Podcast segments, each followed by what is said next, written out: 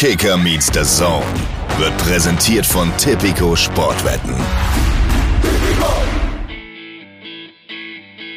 Kicker meets the Zone, der Fußball-Podcast mit Alex Schlüter und Benny Zander.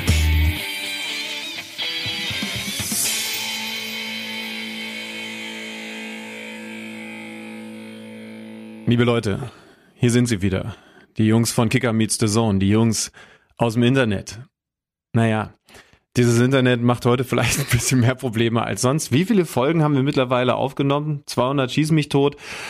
Und selten haben wir so viel Ruckelei gehabt wie heute. Ich möchte zum mittlerweile, ich glaube, sechsten Mal sagen, hallo Benny Zander und zum fünften Mal sorry für mein heutiges mieses Internet. Äh, es ist doch, es ist doch okay, Schildmann. Du kannst doch nichts dafür. Technik, Technik ist einfach nicht so deine Stärke. Ich finde es wirklich beeindruckend, ähm, dass ich von uns beiden derjenige bin, der gerade komplett umzieht und hier provisorisch sich irgendwas zurechtgefummelt hat, damit wir hier podcasten können. Und mein Netz ist nicht das Problem, sondern der Großgrundbesitzer in Hamburg an der Außenalster in seiner Altbauwohnung. Ja, bei dem wackelt wieder, wackeln wieder die Leitungen oder was. Ich begreife. Ganz im Ernst, ne? Es ist jetzt, glaube ich, unsere fünfte oder sechste Aufnahme. Die letzten sind immer irgendwann abgebrochen, weil das Internet gewackelt hat. Und ich will ehrlich sein, die ersten drei Male habe ich es auf dich geschoben. hey, das liegt ja auch erstmal nahe. Du bist gerade im Umzug, da ist logisch, dass das Internet noch nicht so da ist. Aber dass ausgerechnet heute mein Internet so wackelt, dass wir jetzt die fantastische Begrüßungszeremonie quasi schon auswendig können, das äh, war ja nicht abzusehen. Wobei man muss sagen, wir haben uns zumindest immer irgendwas Neues an den Kopf geschmissen. Vielleicht wird es jetzt dieser Tag. Ich habe ein gutes Gefühl. Jetzt, das hier geht raus in die Republik. Ja, weil wir aber auch einfach jetzt telefonisch miteinander verbunden sind ja, und eben so das aufs gute alte Internet äh, wirklich jetzt einfach mal äh, pfeifen. So oder so, ich bin ehrlich, mir kann heute nichts die Laune verhageln. Du bist heute eine sehr willkommene Ablenkung von diesem ganzen Umzugsstress, von diesen ganzen Handwerksarbeiten, die ich hier zu verrichten habe. Alles ist irgendwie noch nicht fertig und so weiter.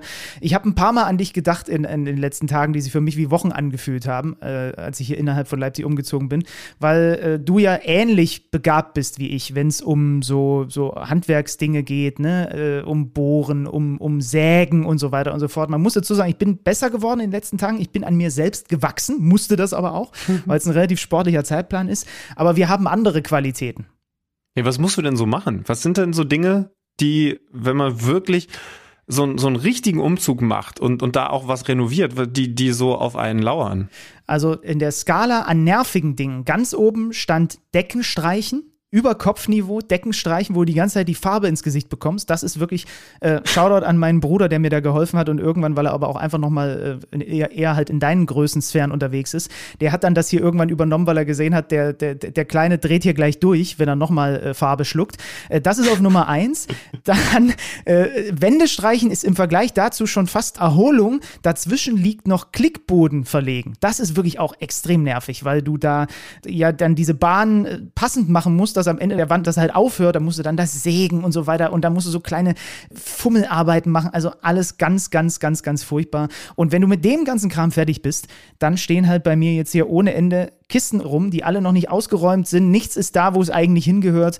Demzufolge, ich verschließe jetzt für die kommenden, wie viel auch immer 90 Minuten es äh, sein werden, verschließe ich einfach meine Augen vor allem, was hier um mich rum passiert und nutze diesen Podcast als eine Oase der Glückseligkeit und Erholung. Ja, versuche ich auch wirklich so entspannt zu sein und dich nicht hart anzugehen, wie es irgendwie geht. Und wir haben ja immerhin heute auch ein bisschen Abwechslung, auch für euch würde ich mal meinen, denn wir werden heute sprechen mit dem Co-Trainer, dem aktuellen Co-Trainer der pakistanischen Nationalmannschaft, mit Torben Witajewski. Der Mann, also nicht nur, dass er jetzt bei dieser besonderen Fußballnation Co-Trainer ist, hat einen Lebenslauf. Also wenn Benny beeindruckt mit einem Umzug von Leipzig nach Leipzig, dann lächelt der gute Torben darüber nur. Also da, da freue ich mich wirklich drauf, ähm, mit dem mal über seine verschiedenen Stationen zu plaudern. Wir haben natürlich, was das Bundes, was den Bundesliga-Alltag angeht, äh, heute Fokus auf Union Berlin, die wieder verloren haben. Wir werden mit Janis Klimburg vom Kicker darüber sprechen. Ansonsten geht's äh, durch den Spieltag. Aber bevor wir da einsteigen, Schülmann, ähm, ich, ich habe noch eine Sache, wo ich genau weiß, dass ich, dass ich dich da auch auf dem richtigen Fuß erwische. Ich war gestern in der dritten Liga unterwegs und war in Aue am Sonntagabend Flutlichtspiel. Übrigens Martin Menne, der ewige Martin Menne nenne, äh, sein 500. Spiel für diesen Verein gemacht. Da ist er jetzt in einem Club mit Leuten wie Uwe Seeler für den HSV, Michael Zorg für Dortmund und äh, Bastian Schweinsteiger für, für den FC Bayern. Also, ey, das muss man sich mal vorstellen. 500 Spiele für einen Verein, das haben wir ja heutzutage, wir reden ja häufig genug auch über etwas fehlende Fußballromantik hier und da, nicht mehr so oft. Äh, Sei es drum, gestern ist mir eine Sache aufgefallen, es wird wieder kalt in den Stadien. Ich habe dich ja, während ich hier so ein, zwei Kisten am Freitagabend ausgepackt habe, in Dortmund stehen sehen. Man muss jetzt als Sportreporter, das können wir den Hörern ja mal mit an die Hand geben, sich jetzt schon wieder so ein bisschen überlegen, äh, aber ja auch als ganz normaler Stadiongänger, was zieht man in dieser Übergangszeit an? Dass einem die Füße nicht kalt werden, dass man die Jacke dick genug dabei hat, aber trotzdem eben nicht dann schon schwitzenderweise da ankommt. Und ich weiß genau, dass du auch so eine Frosthucke bist, die so mit kälteren Temperaturen, wenn es dann vor allem Richtung Winter geht, im Stadion nicht so ganz so gut zurechtkommt. Ja, und deswegen habe ich auch in im Zweifel, und in dem war ich am Freitag, mich für die wärmere Variante entschieden. Kann sagen, das war jetzt sogar ein, ein Fehlgriff. Ich war zu warm angezogen, passiert mir selten. Aber lieber so rum, als zu kalt angezogen zu sein, weil das ist mir in so vielen Stadien schon passiert. Jetzt in den Monaten und vor allen Dingen denen, die jetzt warten auf uns. Ja, aber es war, ähm, ich meine, ich habe ja auch ein Jubiläum gehabt. Es war ein schönes Spiel. Dortmund gegen, gegen Bremen, live auf the Zone am Freitagabend, also zum Auftakt in diesen achten Spieltag. Die Dortmunder waren ja bis dahin ungeschlagen und sind es nach diesem Spiel weiterhin, weil sie 1-0 gewinnen. Durch wen? Durch den, der sein 300. Bundesligaspiel absolviert hat, durch Julian Brandt. Einer, der, der gegenüber, als, äh, als mein Internet doch besser funktioniert hat, schon mal im Wohnzimmer für Kicker Meets the Zone mit uns gesprochen hat. Äh, Im Moment auch einer der, sind wir wieder in der Phase, Phase, ich weiß, du bist ja großer Fan, der mit am meisten Spaß macht in der Liga? Ja, total. Also wie er dieses Tor macht, wir werden ja gleich noch auf die Entstehung eingehen, aber ähm, ich finde dieses Gesamtpaket von Julian Brandt, weil wir den ja nun mal auch im Podcast dann auch hautnah äh, persönlich mal erleben durften, dieses Gesamtpaket dieses Fußballers und, und aber auch Typen Julian Brandt, das ist einfach was für mich Einzigartiges in der Fußball-Bundesliga. Wie der auf Fragen dann auch äh, nach dem Spiel am Mikrofon äh, beim, beim Kollegen antwortet, wie der sich gibt und aber eben auch, wenn der in diesem Modus ist, wie er jetzt ist, dass der Edin Terzic ihn dahin gebracht hat, dass er einfach in diesem Zockermodus unterwegs unterwegs ist und damit dann eben auch den Dortmundern die Spiele gewinnt. Und wenn, wenn, wenn er da wirklich an die Leistungsgrenze rankommt, das kommt er jetzt, muss man ehrlicherweise sagen, schon seit einer ganzen Weile. Wir haben in der vergangenen Saison schon viel darüber gesprochen. Und dann halt aber auch noch diese erfrischend anderen Antworten gibt. Ihr habt über seine Position dann ja noch nach dem Spiel diskutiert und auch da ist er, ist er ehrlich und sagt, das ist so Fluch und Segen zugleich und er muss sich da auch so ein bisschen rantasten. Das ist dieser Mix, der, der für mich einfach in, in Deutschland einzigartig ist aus fußballerischer Qualität, aber eben auch gepaart mit einem totalen Unterhaltungswert am Mikrofon. Ich habe vorm Spiel schon mit Edin Terzic über diese besondere Position von Julian Brandt in Kombination mit Marco Reus gesprochen. Ich kam drauf, weil das ja auch ein Thema in der Nationalmannschaft gewesen ist. Ne? Das werdet ihr mitbekommen haben. Jamal Musiala, Flo Wirtz, wahrscheinlich die beiden talentiertesten, die wir im Moment im Nationalteam haben, aber irgendwie ja welche, die auf derselben Position spielen wollen. Wie kann denn das gut gehen? Und ich habe mir dann so gedacht, ich meine, die Antwort haben die beiden in den beiden Länderspielen selbst gegeben, aber auch bei Dortmund passiert ja gerade was, was im guten guten Fall, und im Moment haben wir einen solchen, den Gegner vor ganz besondere Herausforderungen stellt. Nämlich, dass, ich habe das vor ein paar Wochen auch schon mal hier bei einer Spielanalyse gesagt, Dortmund mit alleine den beiden, mit Julian Brandt und mit Marco Reus, so variabel spielt, dass die Gegner permanent überlegen müssen, wer ist denn jetzt hier eigentlich gerade genau der, den ich im Zentrum beobachten muss und verfolgen muss und wo ist eigentlich der andere? Ach shit, ich habe ihn aus den Augen verloren und sofort ist er wieder da und dann ist der andere mal wieder draußen. Also dieses immer wieder Position verschieben. Edin Terzic hat so schön gesagt, ihm ist eigentlich nur eines wichtig, dass nicht geparkt wird. Also dass, dass niemand auf einer Position verharrt und damit eben auch eine wichtige Position und einen wichtigen Bereich auf dem Feld blockiert, sondern du kannst dich frei bewegen, ziemlich frei bewegen, musst aber dich eben auch immer wieder von der Position lösen, damit der Nächste auf die Idee kommen kann, da reinzugehen. Und das fand ich ganz spannend und es ist natürlich dann auch besonders schön und ich habe Edin Terzic auch nach dem Spiel angemerkt, dass er zufrieden war mit dem, wie es gelaufen ist, wenn auf genau die Art und Weise der Siegtreffer fällt. Denn Julian Brandt zieht in der zweiten Halbzeit, wir gucken uns natürlich auch gleich noch an, was davor passiert ist, aber zieht von außen in die Mitte, wird super gefunden von Emre Can, der ein starkes Spiel gemacht hat. Vorher eine Gegenbewegung von Metscher, der den Innenverteidiger rauszieht. Da hat dann Edin Terzic zu mir so leicht lächelnd und zwinkernd gesagt, das war unser Muster, das hatten wir uns genauso überlegt. Und dann macht das Julian Brandt eben mit dieser Genialität und tollen Technik im Abschluss und chippt den über den Keeper rüber. Das ist im Moment Dortmund, wie es den richtig guten Fußball spielt. Aber es war eben auch eine Partie, in der es solche Momente brauchte, weil Bremen für mich, ich weiß nicht, wie du es gesehen hast, für mich schon verbessert gewesen ist, auch wenn sie wahrscheinlich unspektakulärer gespielt haben als in den letzten Wochen. Ja, also es hat ja zumindest bis zur ersten wirklich gefährlichen Situation von Dortmund, korrigiere mich, wenn ich falsch liege, weil wie gesagt, ich habe parallel versucht, Kisten auszupacken. äh, hat es über eine halbe Stunde gedauert. Ne? Dann gab es diese Riesenchance von Marco Reus so ein bisschen eingeladen von Zetterer und dann über Füllkrug und Brandt geht es schnell nach vorne. Und dann hatten sie ja so in der, in der Schlussviertelstunde der ersten Halbzeit dann auch mal Torgefahr, aber das hat ja schon relativ lange erstmal auf sich warten lassen aus ja. äh, Dortmunder ja, Sicht. also die, die, die ersten fünf Minuten, da warst du gerade noch wahrscheinlich mit, mit, äh, mit Karton-Tetris beschäftigt, die hatte unter anderem Malen dann schon eine gute Chance, also da war Dortmund drin, aber es war dann so die Mitte der ersten Halbzeit, in der auch dann der Dortmunder Trainer gesagt hat, Bremen den eigenen Plan besser umgesetzt hat. Das ist übrigens schon krass, ne? wenn man Edin Terzic dann nach dem Spiel fragt, also was heißt das so, der Plan, wie haben sie das gemacht, hör ich das gerne nochmal an, dann filetiert er dir nicht, was die eigene Idee gewesen ist, das hat er später gemacht, sondern auch, was ganz offensichtlich erkennbar der Matchplan des Gegners gewesen ist. Also erst immer versuchen mit den beiden Stürmern bei Bremen Gegenbewegungen zu erzeugen, dass der Innenverteidiger die Option hat, ich versuche den entgegenkommenden anzuspielen oder, weil der den Innenverteidiger rausgezogen hat, den anderen lang zu schicken, weil dahinter Raum aufgegangen ist. Wenn das nicht funktioniert, spielen sie immer auf den Außenverteidiger, der dann auf die neuen klatschen lässt und da versucht man dann ballfern mit der Acht rüberzuschieben. Also der, dieses Muster hatte der halt sofort begriffen. Das finde ich schon krass. Also, also er, einerseits finde ich es auch super schön, dass es dann mal ein Trainer so formuliert und so auf den Punkt bringen kann. Auch wenn sicherlich den ein oder anderen Zuschauer dann an die Verständnisgrenze bringt. Aber wann bekommt man denn mal solche Einblicke? Und wie gesagt, auf der anderen Seite auch schön, wenn er erzählt, na, wir hatten uns auch was überlegt. Und das war eben vor allen Dingen diese Bremer Verteidigung rauszuziehen. Also dieses teilweise sehr mannorientierte dann dadurch zu matchen, dass man Gegenbewegungen macht, weil du weißt halt, eine Manndeckung, die die kann eklig für dich sein, weil dir immer einer auf den Füßen steht, aber anders als eine Raumdeckung kannst du mit deinen Bewegungen bestimmen, wo die gegnerischen Leute hinlaufen. So kann man es ja auf den Punkt bringen. Ne? Weil wenn mir klar ist, der wird mir überall hin folgen, dann kann ich eben auch bestimmen, wohin er mir folgt. Und das macht Matcher bei diesem Tor, dass er eben entgegenkommt, auch wenn er da gar nicht gut anspielbar gewesen wäre, aber deshalb einen Verteidiger rauszieht und Brandt, da ist das Timing dann entscheidend, wusste eben, was passiert. Aber nochmal, Bremen defensiver, tiefer mit den beiden Ketten ähm, und das war richtig. Man muss schon auch sagen, offensiv war es wenig bei Werder. Aber hey, sie spielen beim ungeschlagenen Borussia Dortmund. Die sind dann nach diesem 1-0-Sieg zumindest über Nacht wieder Tabellenführer gewesen. Ähm, es brauchte einen Emre Can, der, der sehr präsent gewesen ist, der das ein oder andere abgelaufen hat. Wusstest du übrigens, habe ich extra noch recherchieren lassen.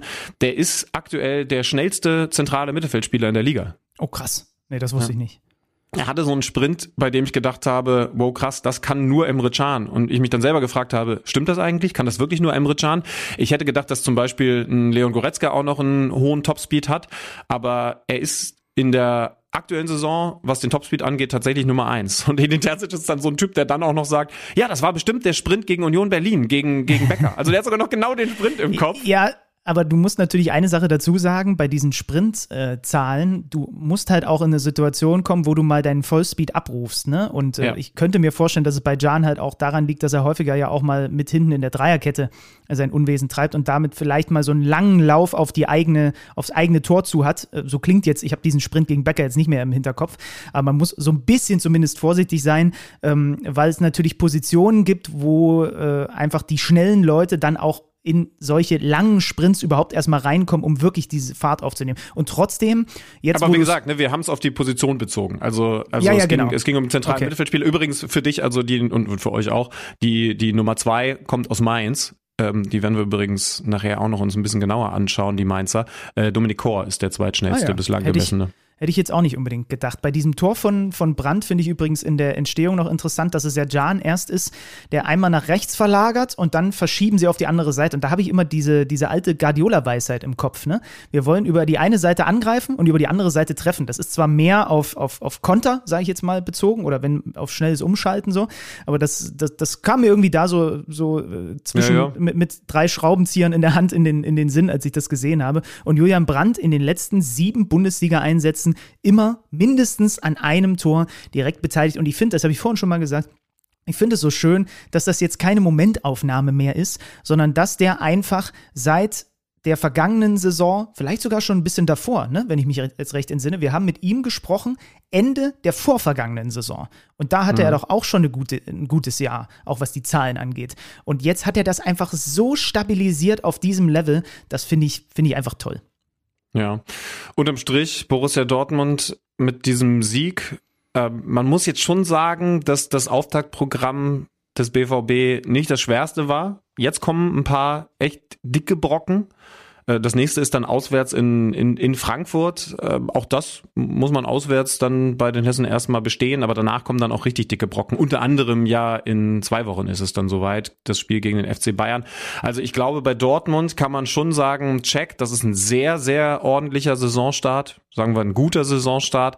Aber wir müssen in vier Wochen nochmal analysieren, was dann auch gegen mehrere starke Gegner passiert oh, wobei Mir das, wo, wobei mir das, äh, das hat jetzt eine, eine Spur zu viel, zu viel Negativität für mein Dafürhalten. Weil ich habe von dem Freitagabendspiel Folgendes mitgenommen.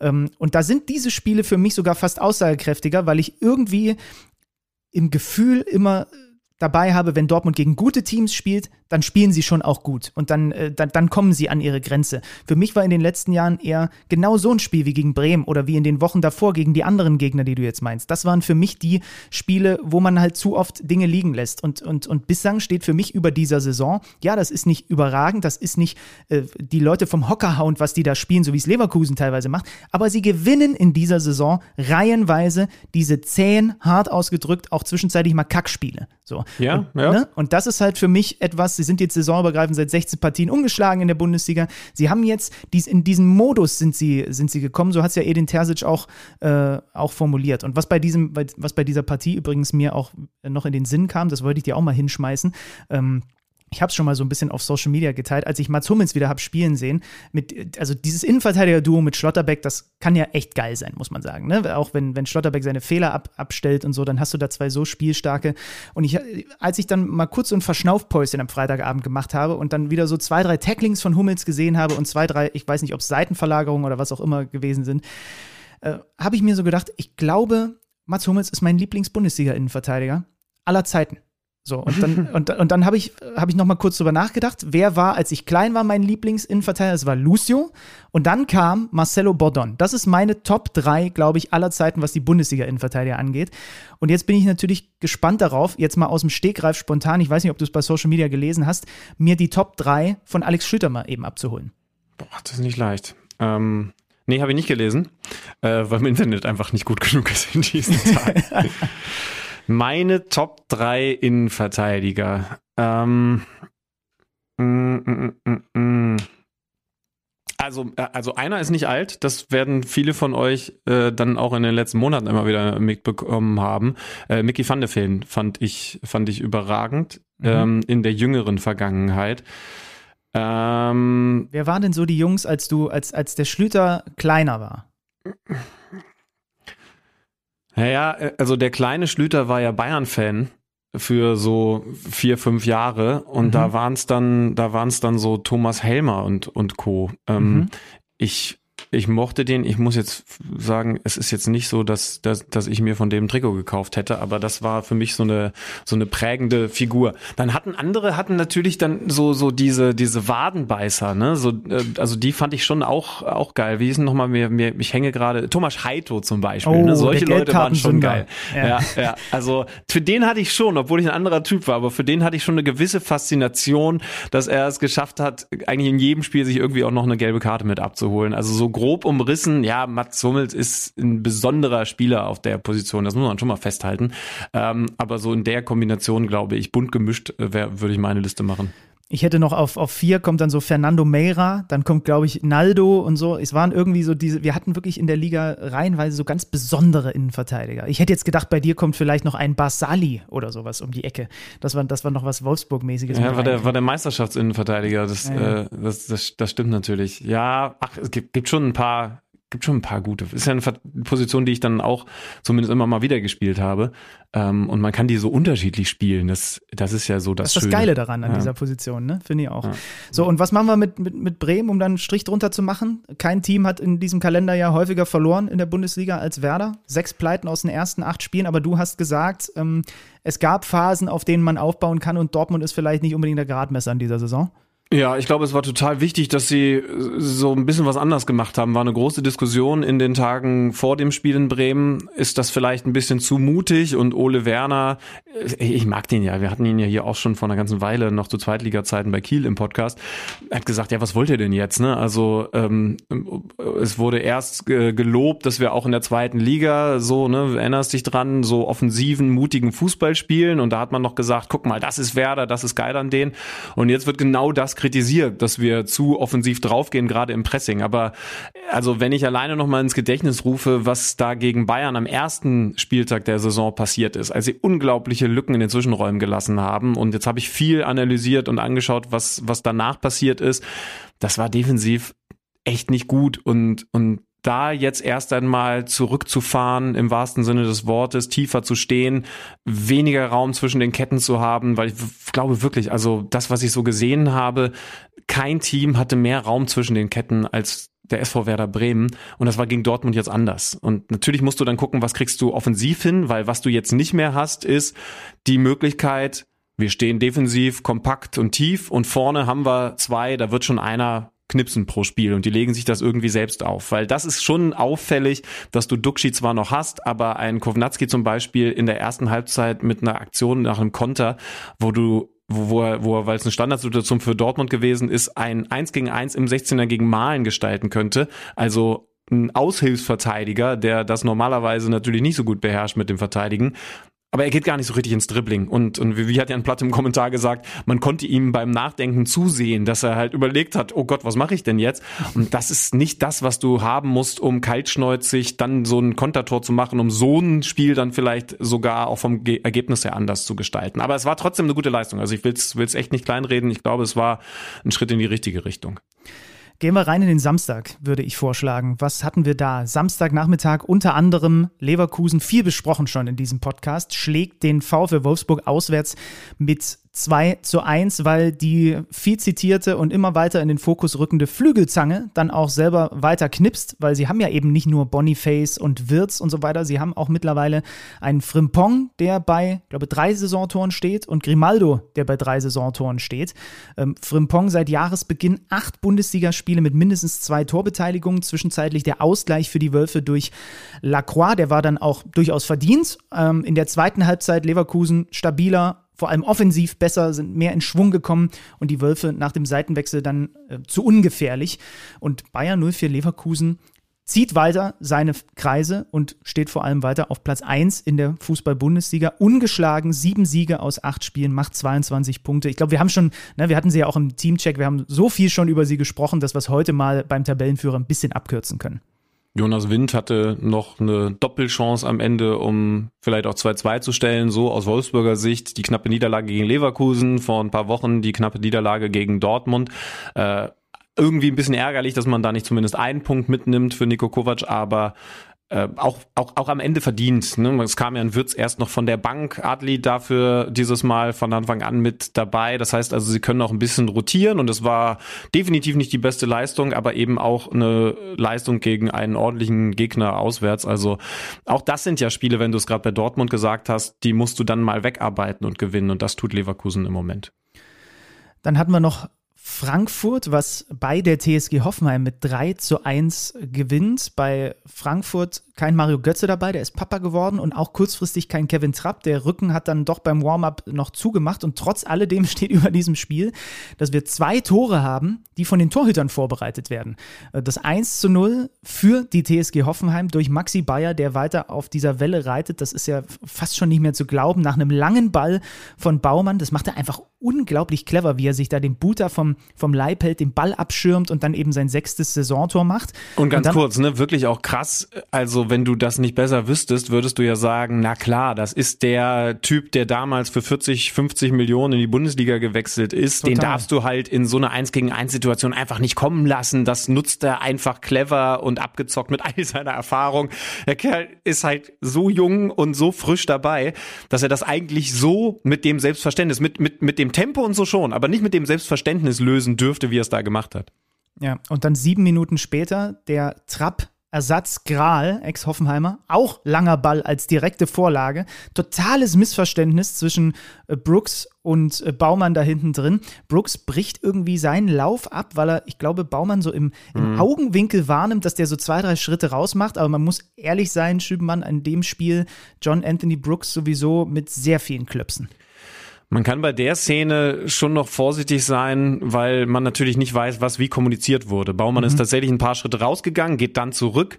Das aus dem Augenwinkel einfach nur zu beobachten und aufzuhören zu laufen, ist nicht gut, aber wir wissen halt nicht, ob Baumann vielleicht gerufen hat, Keeper oder Keeper Donnig oder so. Ne? Das ist schwer, aber insgesamt, ja, hat er einen rabenschwarzen Tag erwischt und sich mehrfach komplett nass machen lassen. Also da, selbst wenn wir ihn bei der Situation rausnehmen, dann sind zu viele andere Szenen da gewesen und ich weiß gar nicht, was, was er für eine Note bekommen hat, aber sie wird, sie wird deftig gewesen sein. Und äh, Dann macht Mamouche dann das 1-1 ne, aus dieser Situation und dann dreht Frankfurt noch vor der Pause durch Tore von Knauf und Skiri in der Nachspielzeit das Spiel auf 3-1. In dieser Phase, muss man echt sagen, hat es richtig Bock gemacht. Ja. Frankfurt da zocken zu sehen. Deswegen, ich würde gerne, dass wir äh, in den kommenden Wochen irgendwann auch mal die Frankfurter in den Teamcheck bei uns reinheben, weil sie haben es dann in der zweiten Halbzeit äh, defensiv sauber runterverteidigt. In der zweiten Halbzeit war nicht mehr so viel los.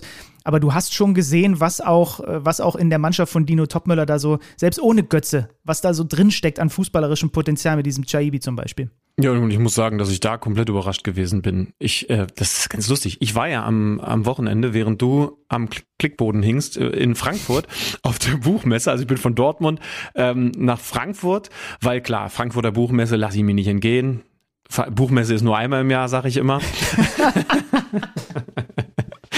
Nein, die Wahrheit ist, ich war das erste Mal in meinem Leben auf der Buchmesse, habe aber ein schönes Gespräch gehabt. Also ich war eingeladen als, als Moderator und habe ein Gespräch mit dem hochgeschätzten englischen Kollegen Charles Watts gehabt. Der ist vor allen Dingen für, für seine Expertise beim FC Arsenal oder über den FC Arsenal bekannt, hat jetzt ein Buch geschrieben über Mikel Arteta.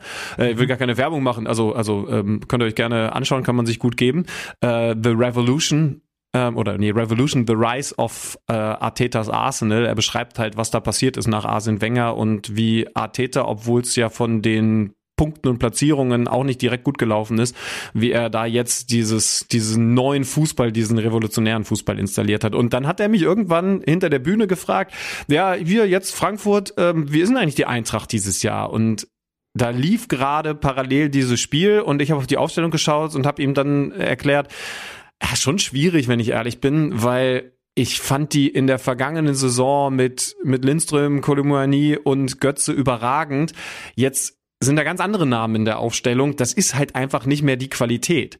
Und dann schaue ich mir dieses Spiel, als ich dann im Hotel war, nochmal an und es sieht nach extrem viel Qualität aus. Ja. Also ich bin voll bei dir. Lass uns die in den nächsten Wochen eben dann nochmal genauer anschauen. Und dann kann ich Charles Watts nochmal eine Nachricht schicken und sagen, was ich jetzt wirklich von dieser Mannschaft halte. Ja, vor allem, wir müssen auch mal gucken, was die eigentlich defensiv machen. Ne? Die haben sechs Gegentore bislang Ja. bekommen. Und da Ja. ist es auch überhaupt nicht so schlimm, dass sie eben selber nur neun erzielen. Also da haben nur die drei letzten aktuell weniger Tore gemacht als Frankfurt. Also äh, offensiv hapert's äh, hier und da, aber das sah ja jetzt, wie gesagt, auch gut aus. Aber die, ir irgendwas müssen sie ja richtig machen, dass sie nur sechs Gegentore bislang in dieser Saison haben hinnehmen müssen und mit Abstand die beste Verteidigung der Liga sind. Genau, da haben sie auch draufgepackt. Ich meine, klar, auch Adler das gehabt, aber Robin Koch da, ne, also ähm, Auch Tuta ist wieder auf dem Vormarsch, ne? Ja, Pacho, also wir, wir müssen uns die genau anschauen. Machen wir, machen wir definitiv. Und gucken weiter in diesen Samstag. Was haben wir da noch gehabt?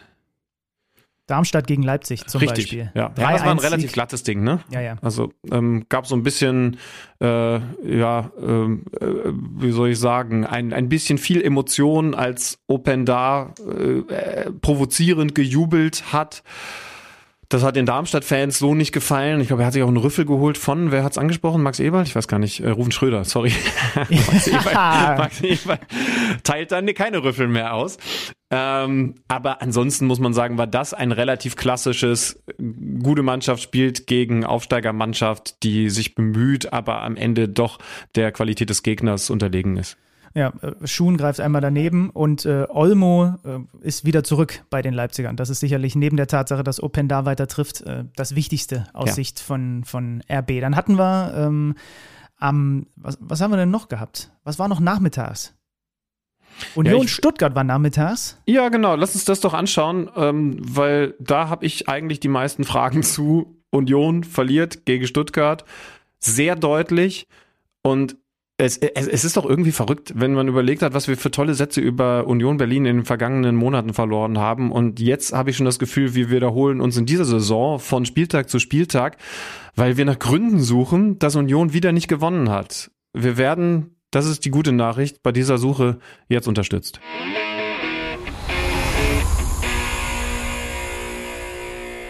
Es gibt ja so Reporter bei uns bei Kicker Meets the Zone, die rufen wir an und eigentlich gibt's immer nur fröhliche Gespräche, weil der Verein, der durch diesen Kicker-Reporter betreut wird, in den letzten Jahren immer abgeliefert hat. Es gab eigentlich nur positive Sachen zu vermelden.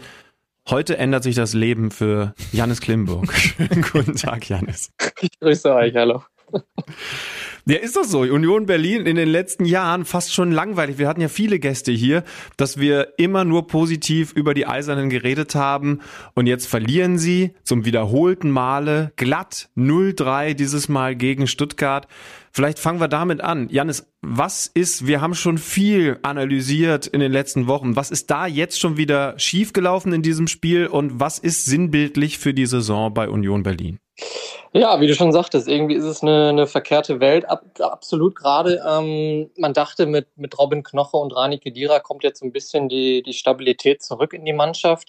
Das war auch in der ersten Halbzeit dann teilweise der Fall. Ähm, Stuttgart hat eine Chance, Gerassi trifft mal wieder. Äh, ja, täglich grüßt das Murmeltier.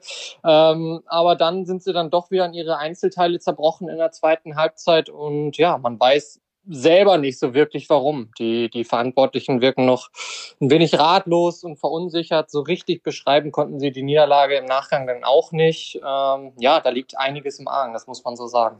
Was kannst du denn den Verantwortlichen aus deiner Sicht mit an die, an die Hand geben? Was sind für dich, wenn wir mal die ganze Saison hernehmen, die Hauptgründe dafür, dass Union Berlin in einer handfesten Krise steckt?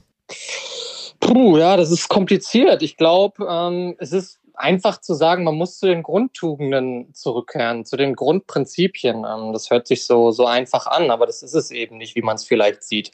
Ich glaube, ähm, Union weiß selber, was sie auch anders machen müssen, gerade im, im Abwehrverhalten, dass man da noch konzentrierter zu Werke geht, äh, nochmal den Meter mehr macht für den Mann, ähm, eben enger am Mann auch steht. Äh, ich glaube, das sind alles Kleinigkeiten, die eben zusammenkommen, zusammen mit dem Fakt, dass sie, dass sie auch im Angriff ihre, ihre wenigen Chancen einfach nicht nutzen. Und das waren alles eben Bausteine, die in der letzten Saison anders waren. Ich glaube, das 0-3 war es, bei dem ich mal wieder gedacht habe, und es ist nicht das erste Mal in dieser Saison, das passiert doch Union eigentlich nicht. Ich habe wenn ich es jetzt richtig rekonstruiert oh. bekomme, ich, ich habe es nochmal vor Augen, Fofana läuft nicht mit und, mhm. und, und so geht der zweite Ball an die Stuttgarter und dann ist äh, welcher der beiden Innenverteidiger auf jeden Fall orientierungslos und ich glaube. Duki ne? war es, ja. Ja, ja, ja. Und, und, und dann gibt es diese Flanke in den 16er, wo man immer das Gefühl hat, in den letzten Jahren waren da äh, so fünf Unioner Köpfe und 26 Beine. Und der ist aber eben komplett frei im Abschluss. Ja, war schon in der Schlussphase, das äh, Spiel stand schon bei 2-0, aber es passieren immer wieder so, so untypische Dinge. Und ich frage mich auch, Janis, ist es, weil da gerade ganz viel falsch läuft im Kader oder ist bei der Kaderplanung jetzt sehr viel falsch gemacht worden, dass man vielleicht mit diesem ambitionierten, wir werden ein Champions League Team, auch wenn es anders kommuniziert wurde, die falschen Bausteine dazugeholt hat. Mm, ja, ähm, ich glaube beim 3-0, um da nochmal kurz zurückzukommen, ähm, war es ja auch so, dass sie auf eine Viererkette dann umgestellt haben. Am Ende haben sie ja sogar mit einem 4-2-4 gespielt, also quasi mit, mit vier Stürmern sozusagen. Ähm, dass da dann irgendwie Lücken entstehen, das ist, glaube ich, klar. Aber ich glaube, gerade beim, beim 0 zu 1, um das nochmal abschließend zu sagen, da wird es eben auffällig. Ja, Der total. Außenverteidiger ja. von Stuttgart hat, hat total viel Platz. Ähm, Haberer oder Behrens, ich weiß nicht mehr wer genau, geht nicht drauf. Und in der Mitte irgendwie Abstimmungsprobleme zwischen äh, Duki und, und Robin Knoche auch, glaube ich, weshalb Girassi total frei ist. Und da lässt er sich halt nicht zweimal bitten. Ähm, ja, das sind eben die Sachen, die letzte Saison noch anders waren. Und, und auf die andere Frage zurückzukommen, ähm, ich glaube, ähm, man hatte jetzt das erste Mal viel Geld in die Hand genommen, eben durch die Qualifikation für die Champions League konnte man jetzt auch mal mehr Geld ausgeben, wie für einen Robin Gosens, wo man eine Sockelablöse von 12 Millionen bezahlt hat, Kevin Volland 4 Millionen, dann holt man noch einen Bonucci dazu, ähm, der wahrscheinlich für jede Mannschaft wertvoll ist ähm, auf dem ersten Blick, aber irgendwie passt das eben alles noch nicht so zusammen. Und ähm, Trimmel hat selber gesagt, ja, jeder gibt sein Bestes, sie werden sich jetzt intern nicht zerfleischen, was soll er auch anderes sagen. Aber ich habe das Gefühl, in der Mannschaft passt es selber noch nicht so. Letztes Jahr ist jeder für den anderen gerannt ähm, und davon ist bisher noch nichts so zu sehen. Ähm, irgendwie passt es noch nicht. Sie sind einfach noch nicht im Flow, noch nicht eingespielt, wenn man das so sagen will. So, Bonucci war jetzt komplett auf der Bank, ne? War, war das tatsächlich einfach eine Leistungsentscheidung, dass man den Topmann als eigentlich Abwehrchef verpflichtet, jetzt statt Knoche auf die oh. Bank setzt?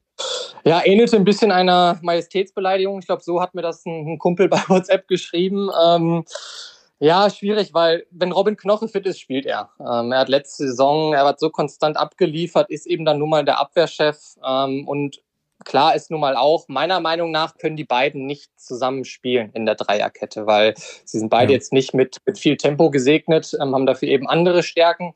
Aber du kannst Bonucci meiner Meinung nach nicht auf die Halbposition stellen, wo jetzt Diogo Late und Danilo Duki stehen. Ähm, und deswegen war es eigentlich schon klar, dass wenn Robin Knoche fit ist, ähm, dass er dann wieder zurückkehrt. Ich habe nach dem Spiel bei Oliver Runert im Interview ganz genau hingehört und da klang das für mich fast so, als könnte sich Urs Fischer mit all seinen Verdiensten rings um diesen Verein nur selber entlassen. Wie schätzt du das ein? Wie kritisch ist diese Situation auch aus Sicht des eigentlich ja Erfolgstrainers von Union Berlin? Ja, ich sehe es ähnlich. Ich glaube, Runert hat ja auch gesagt, er hat die Rückendeckung und ähm, er leidet am meisten unter dieser Situation. Ich glaube, so hat er es ausgedrückt. Aber am Ende sagt er halt auch, und damit revidiert man das ja auch meiner Meinung nach ein bisschen, ähm, dass es eben Fußball auch um die Ergebnisse geht. Und das weiß Urs Fischer eben selbst. Ähm, da kann man jetzt rein interpretieren, was man will. Ähm, aber ich sehe es wie du. Eigentlich äh, kann Urs Fischer nur selbst sein, äh, selbst gehen, aber das, ähm, das sehe ich nicht. Ähm, der ist so selbstkritisch. Er versucht gerade total viel aus, ändert die Systeme. Alleine jetzt gegen Stuttgart zweimal das System geändert. Erst auf ein 3-4-3 dann auf ein 4-2-4. Also sie versuchen wirklich alles. Ähm, ja, aber gerade soll es eben nicht sein. Und ich glaube, dieses Matchglück fehlt auch einfach. Das hat sie die letzten Jahre begleitet, ähm, was auch ein Grund war, weshalb sie so überperformen konnten. Ähm, und gerade gehen die Dinger vorne nicht rein und hinten kassierst du dann aus vier Chancen eben drei Tore. Jetzt haben wir über das Management, über den Kader und über den Trainer gesprochen. Fehlt noch eine Partei, die Fans. Bleiben die auch auf absehbare Zeit ruhig oder droht da Ungemach? Ich glaube, sie bleiben ruhig. Also die Fans stehen ja wirklich hinter der Mannschaft, egal was passiert. Jetzt haben sie es wieder äh, gesungen, Always Look on the Bright Side of Life. Und ähm, ja, ich glaube, äh, sie sind der zwölfte Mann, egal ob sie Champions League spielen, ob sie im Abstiegskampf sind. Ähm, ich glaube, da, da wird sich keiner gegen die Mannschaft wenden, da bin ich mir relativ sicher. Es ist so eine kuriose Situation. Morgen Abend gibt es wahrscheinlich wieder ein Champions League Fest im Olympiastadion äh, im Vollen. Der SSC Neapel ist zu Gast und gleichzeitig äh, schwimmen einem in der Liga die Fälle weg. Die nächsten Ligaaufgaben auswärts Bremen, dann äh, der VfB Stuttgart auswärts im Pokal. So sieht es also aktuell aus bei Union oh. Berlin und Janis Klimburg weiß jetzt, wie sich anfühlt, über diesen Verein bei uns bei Kicker Meets Saison zu sprechen, wenn es eben mal nicht läuft. Ich hoffe, du hast es verkraften können. Danke für deinen Besuch. Super, danke euch. Bis zum nächsten Mal. Ciao, ciao.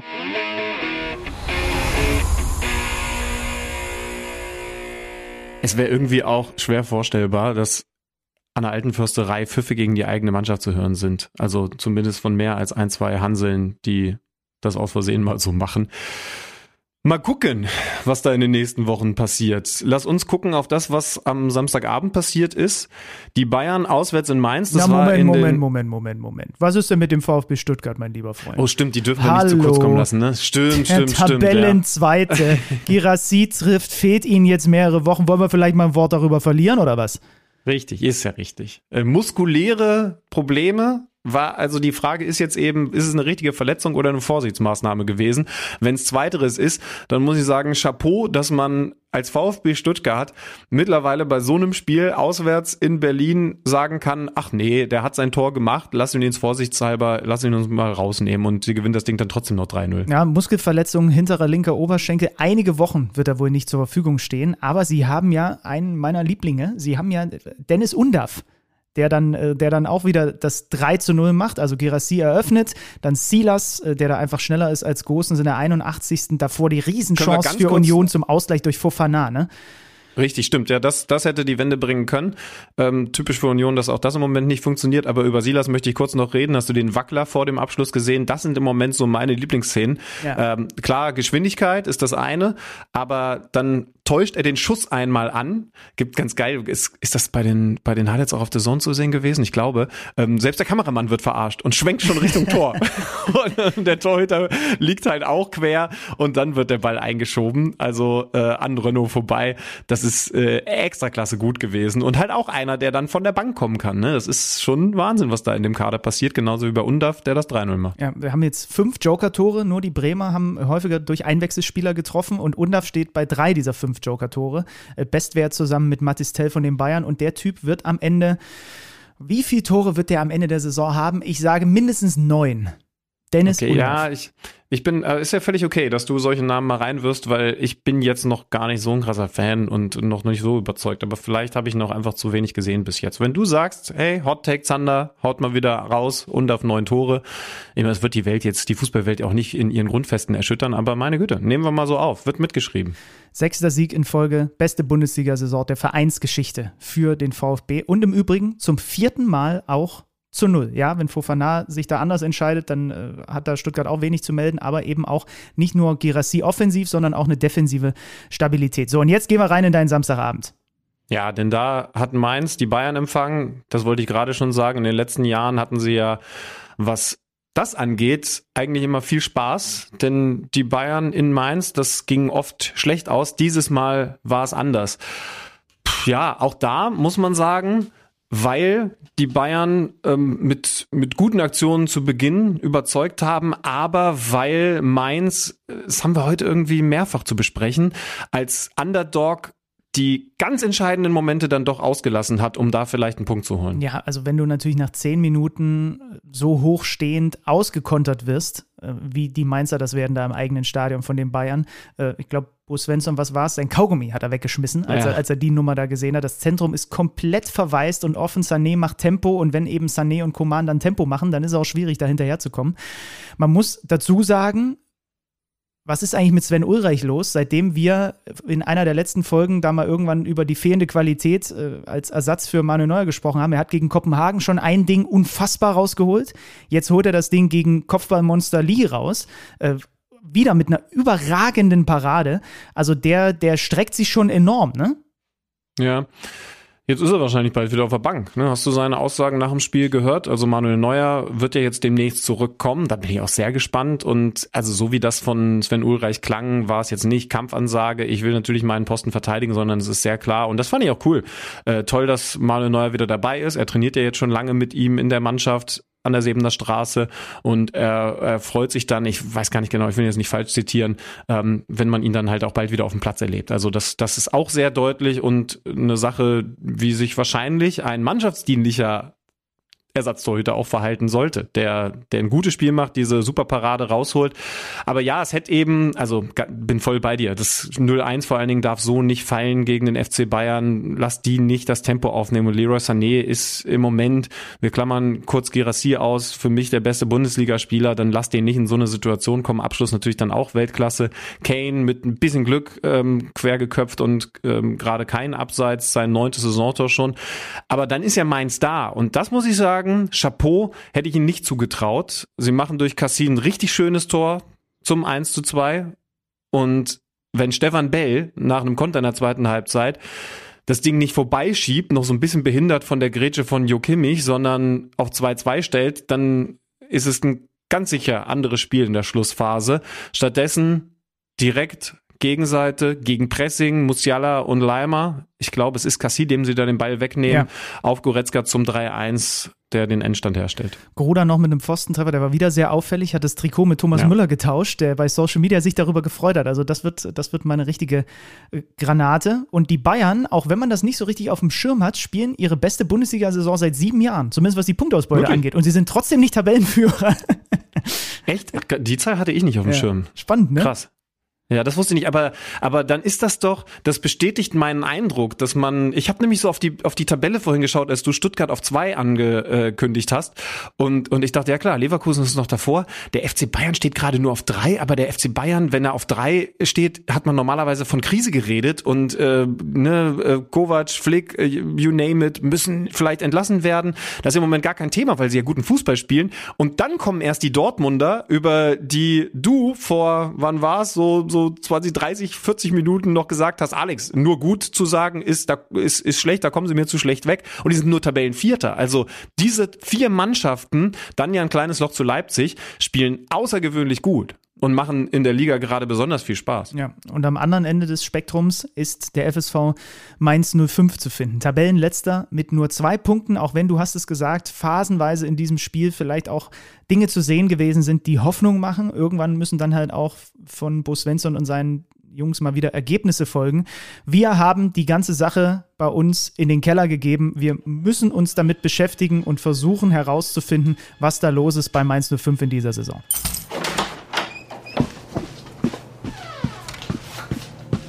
Neues aus dem Datenkeller. Präsentiert von Tipico Sportwetten.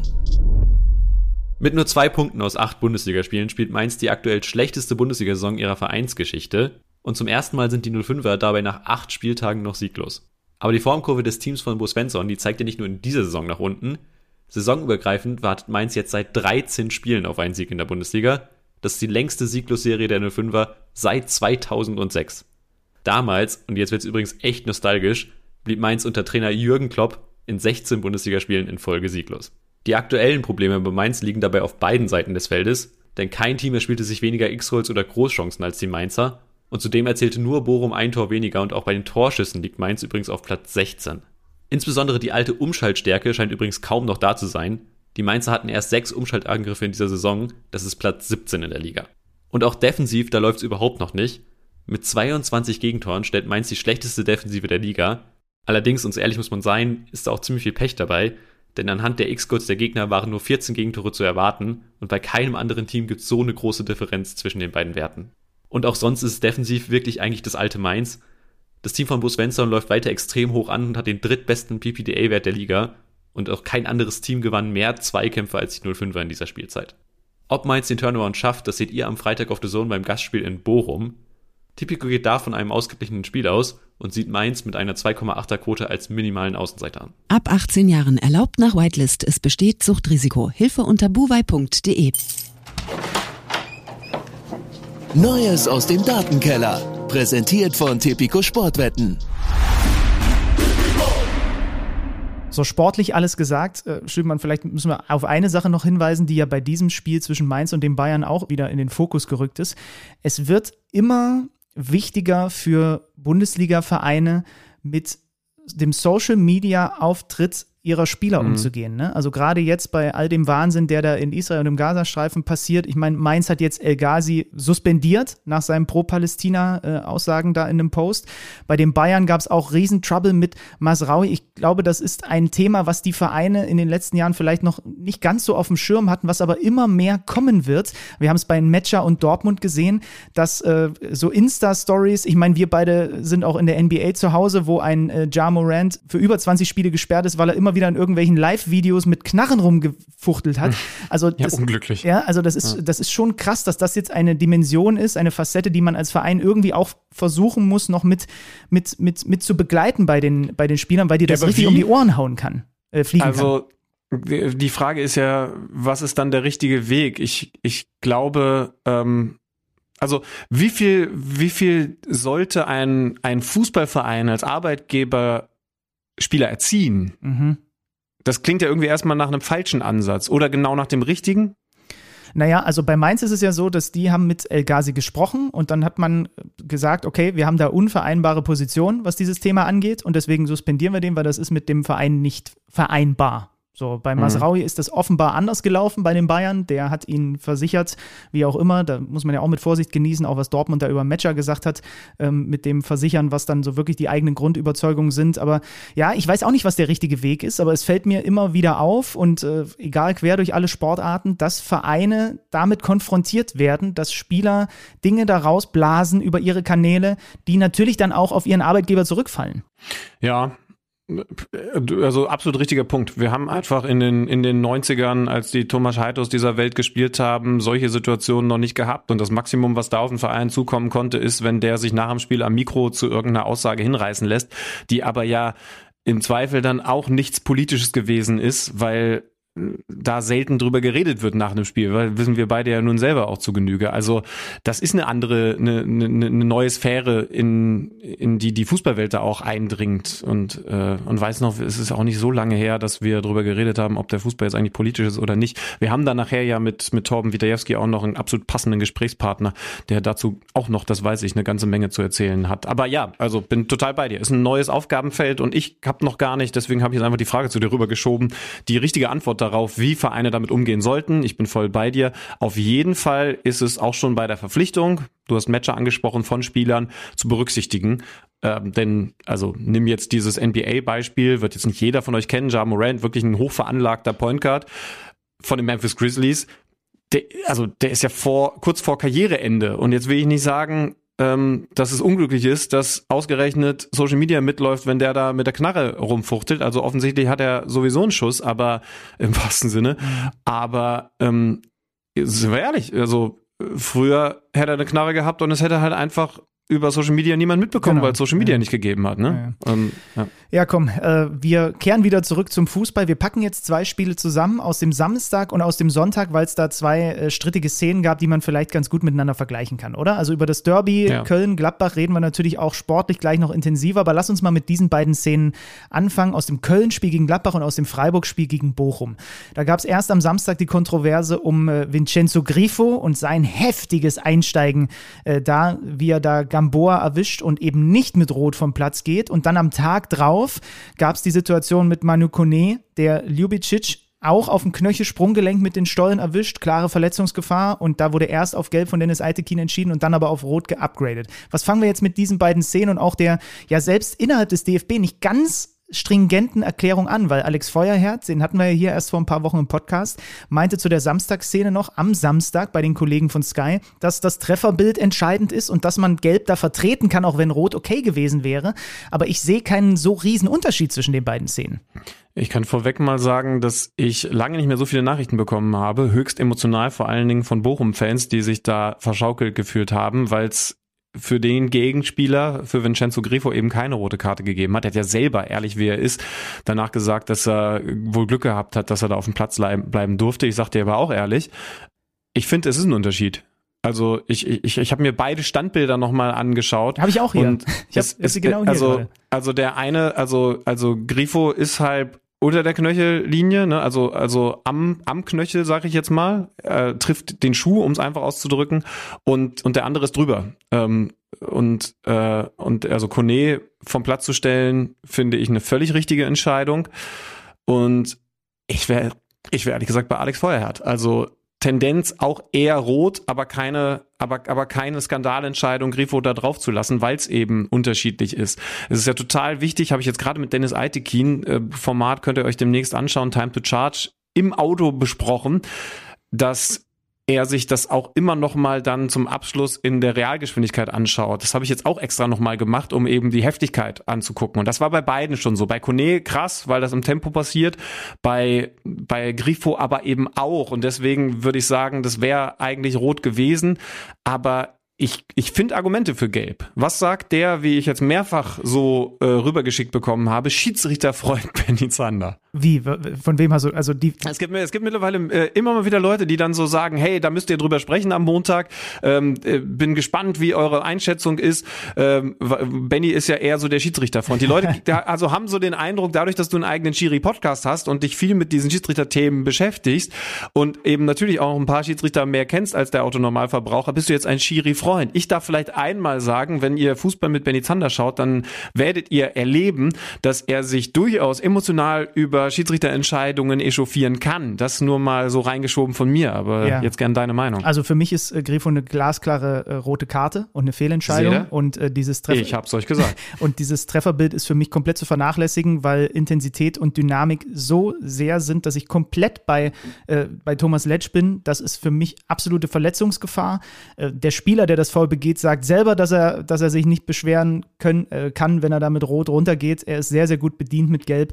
Und deswegen tue ich mich, also ich verstehe schon, dass man aus Schiedsrichtersicht versucht, so ein bisschen eine Kategorisierung zu machen. Ab der Höhe Trefferbild, dann auf jeden Fall rot.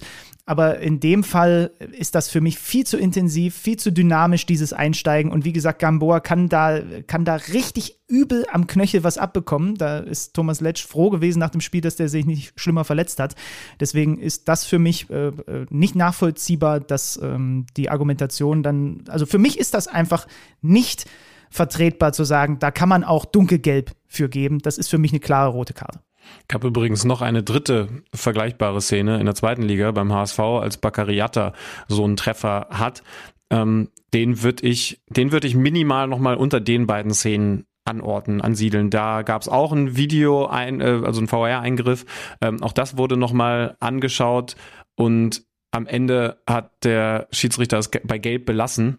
Ähm, auch das war an der Grenze. Ich finde aber, was diese, da, da fand ich vor allen Dingen entscheidend, was die Intensität angeht, weil er nicht in der Grätsche ist, sondern wirklich mehr in den Zweikampf geht und, und, und drüber hält, aber schon in diesem, in dieser Stempelbewegung, sag ich jetzt mal, Ja. ähm, schon den Fuß wieder zurückzieht und, und, und deswegen die Intensität nicht so krass ist wie bei den anderen beiden. Deswegen, ähm, aber, aber deswegen war das so ein Anschauungsunterricht, wie sich das alles noch unterscheidet.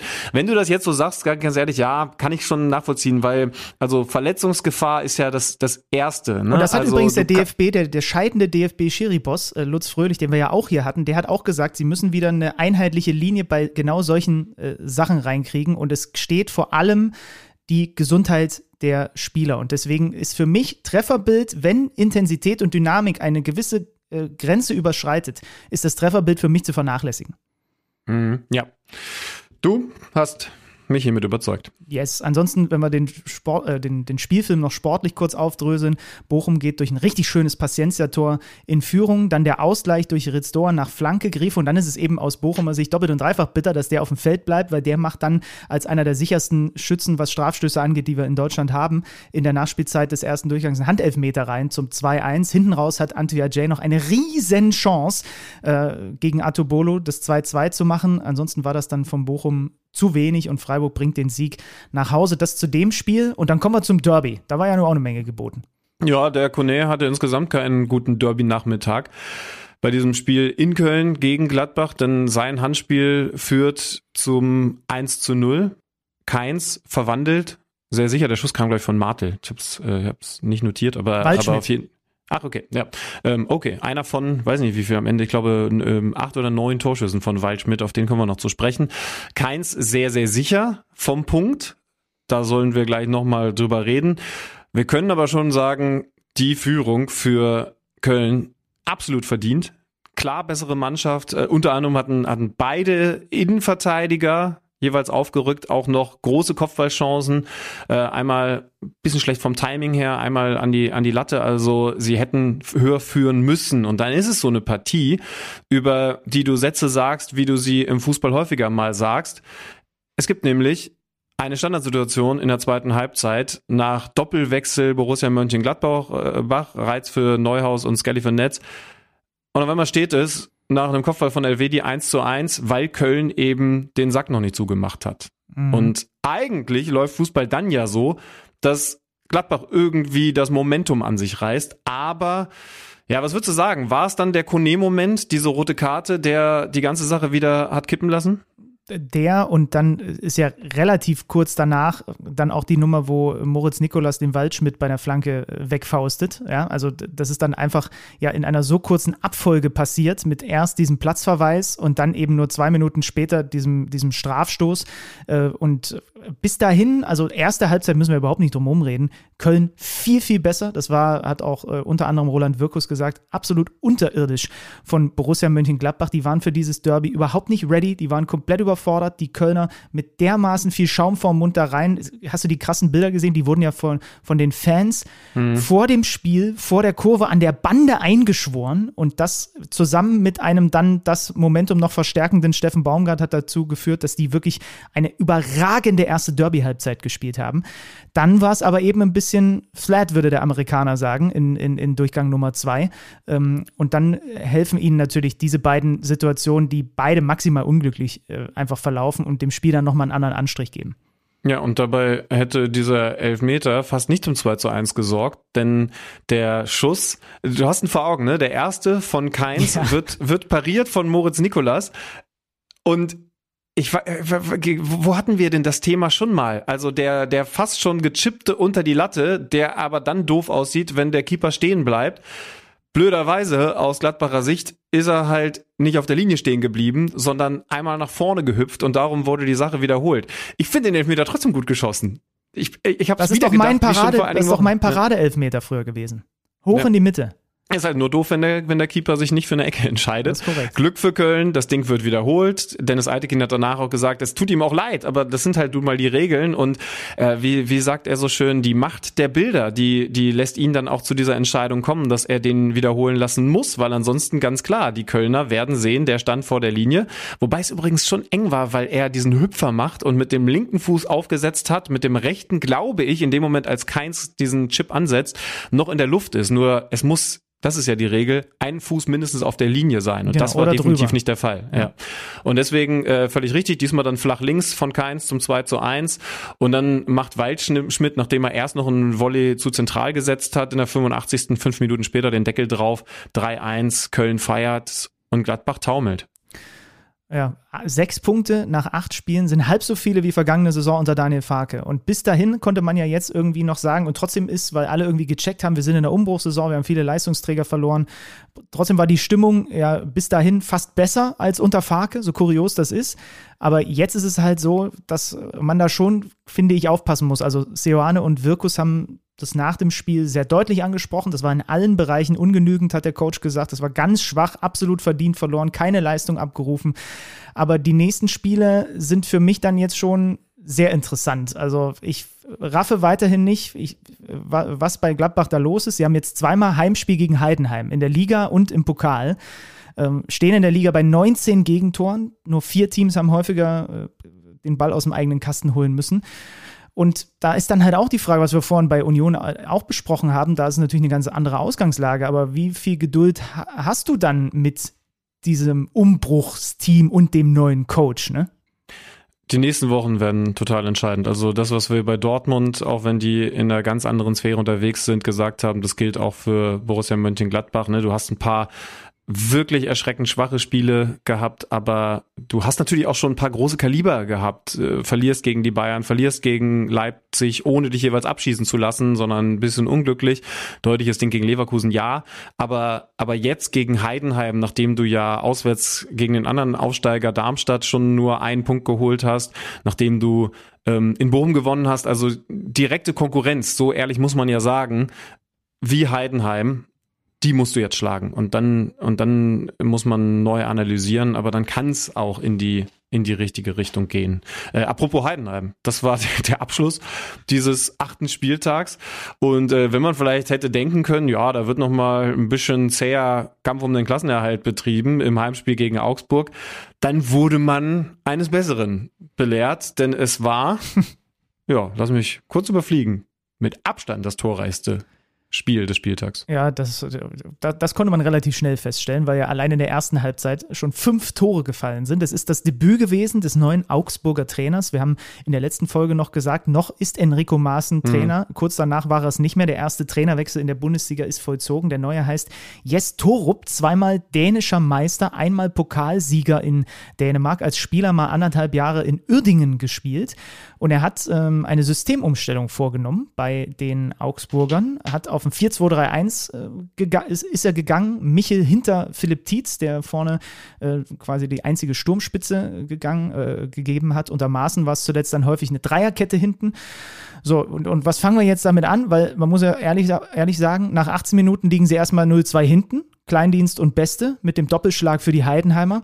Aber dann sogar noch vor der Pause halt der FCA, der mal sein Potenzial, was für mich weiterhin definitiv in dieser Mannschaft steckt, äh, der das Spiel dreht auf, auf 3 zu 2 und dann in der zweiten Halbzeit noch Udokai äh, nach einer Ecke und Rex Bejai per Strafstoß auf 5 zu 2. Also aus 0-2, 5 zu 2 und ähm, ja, ich, ich bin mal sehr gespannt bei den, bei den Augsburgern, ähm, was, dieser, was dieser Sieg so, so frei macht. Sie haben jetzt Wolfsburg, dann geht es nach Köln und dann geht es gegen Hoffenheim.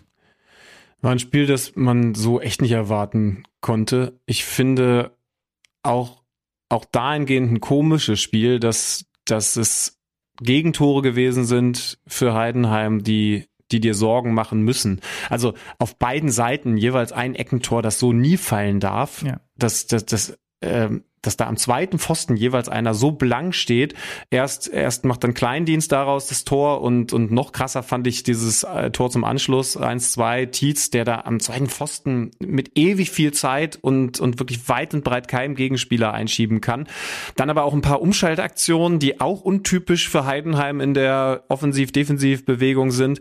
Also, ja, ist insgesamt ärgerlich, wenn du einen zwei Tore Vorsprung hergibst, aber wie du ihn hergibst, das finde ich besorgniserregend. Also das aus Sicht der Heidenheimer und bei Augsburg ja.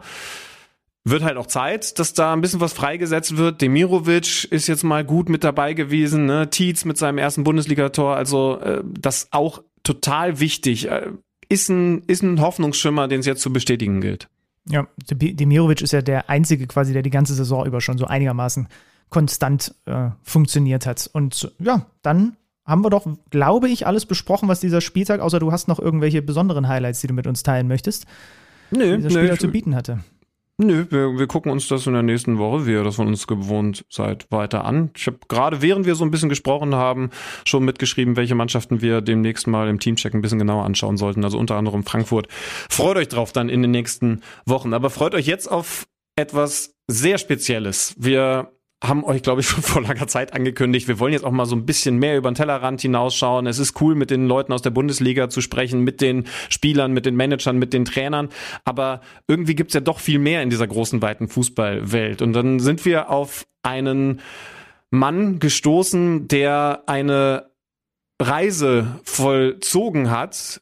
Sie ist wahrscheinlich noch nicht mal komplett abgeschlossen, denn so alt ist er nicht. Aber jetzt schon eine Reise vollzogen hat, die außergewöhnlich und absolut unikal ist.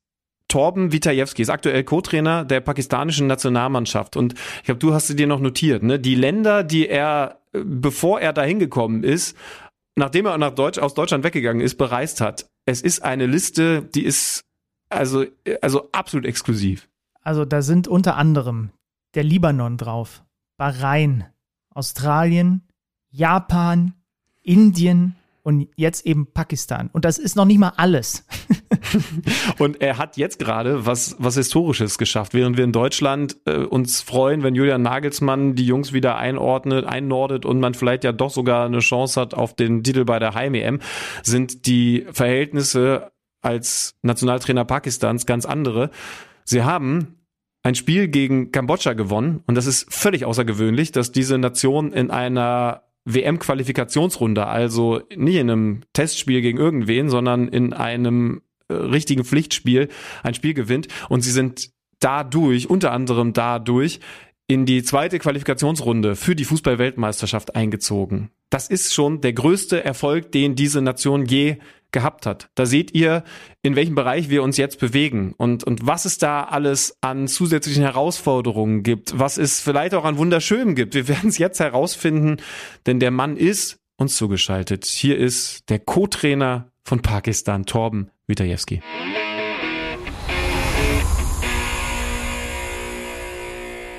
Liebe Leute, dieser Mann hat schon in mehr Ländern für Fußball gearbeitet, als ihr Urlaub gemacht habt und äh, glaube ich auch in mehr Ländern, als Benny überhaupt auf der Weltkarte zeigen könnte.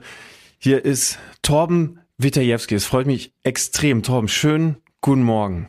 Guten Morgen. Ja, freut mich ebenso. Vielen Dank. Ist, wir haben gerade schon so ein bisschen vorgestellt, was du für ein Typ bist.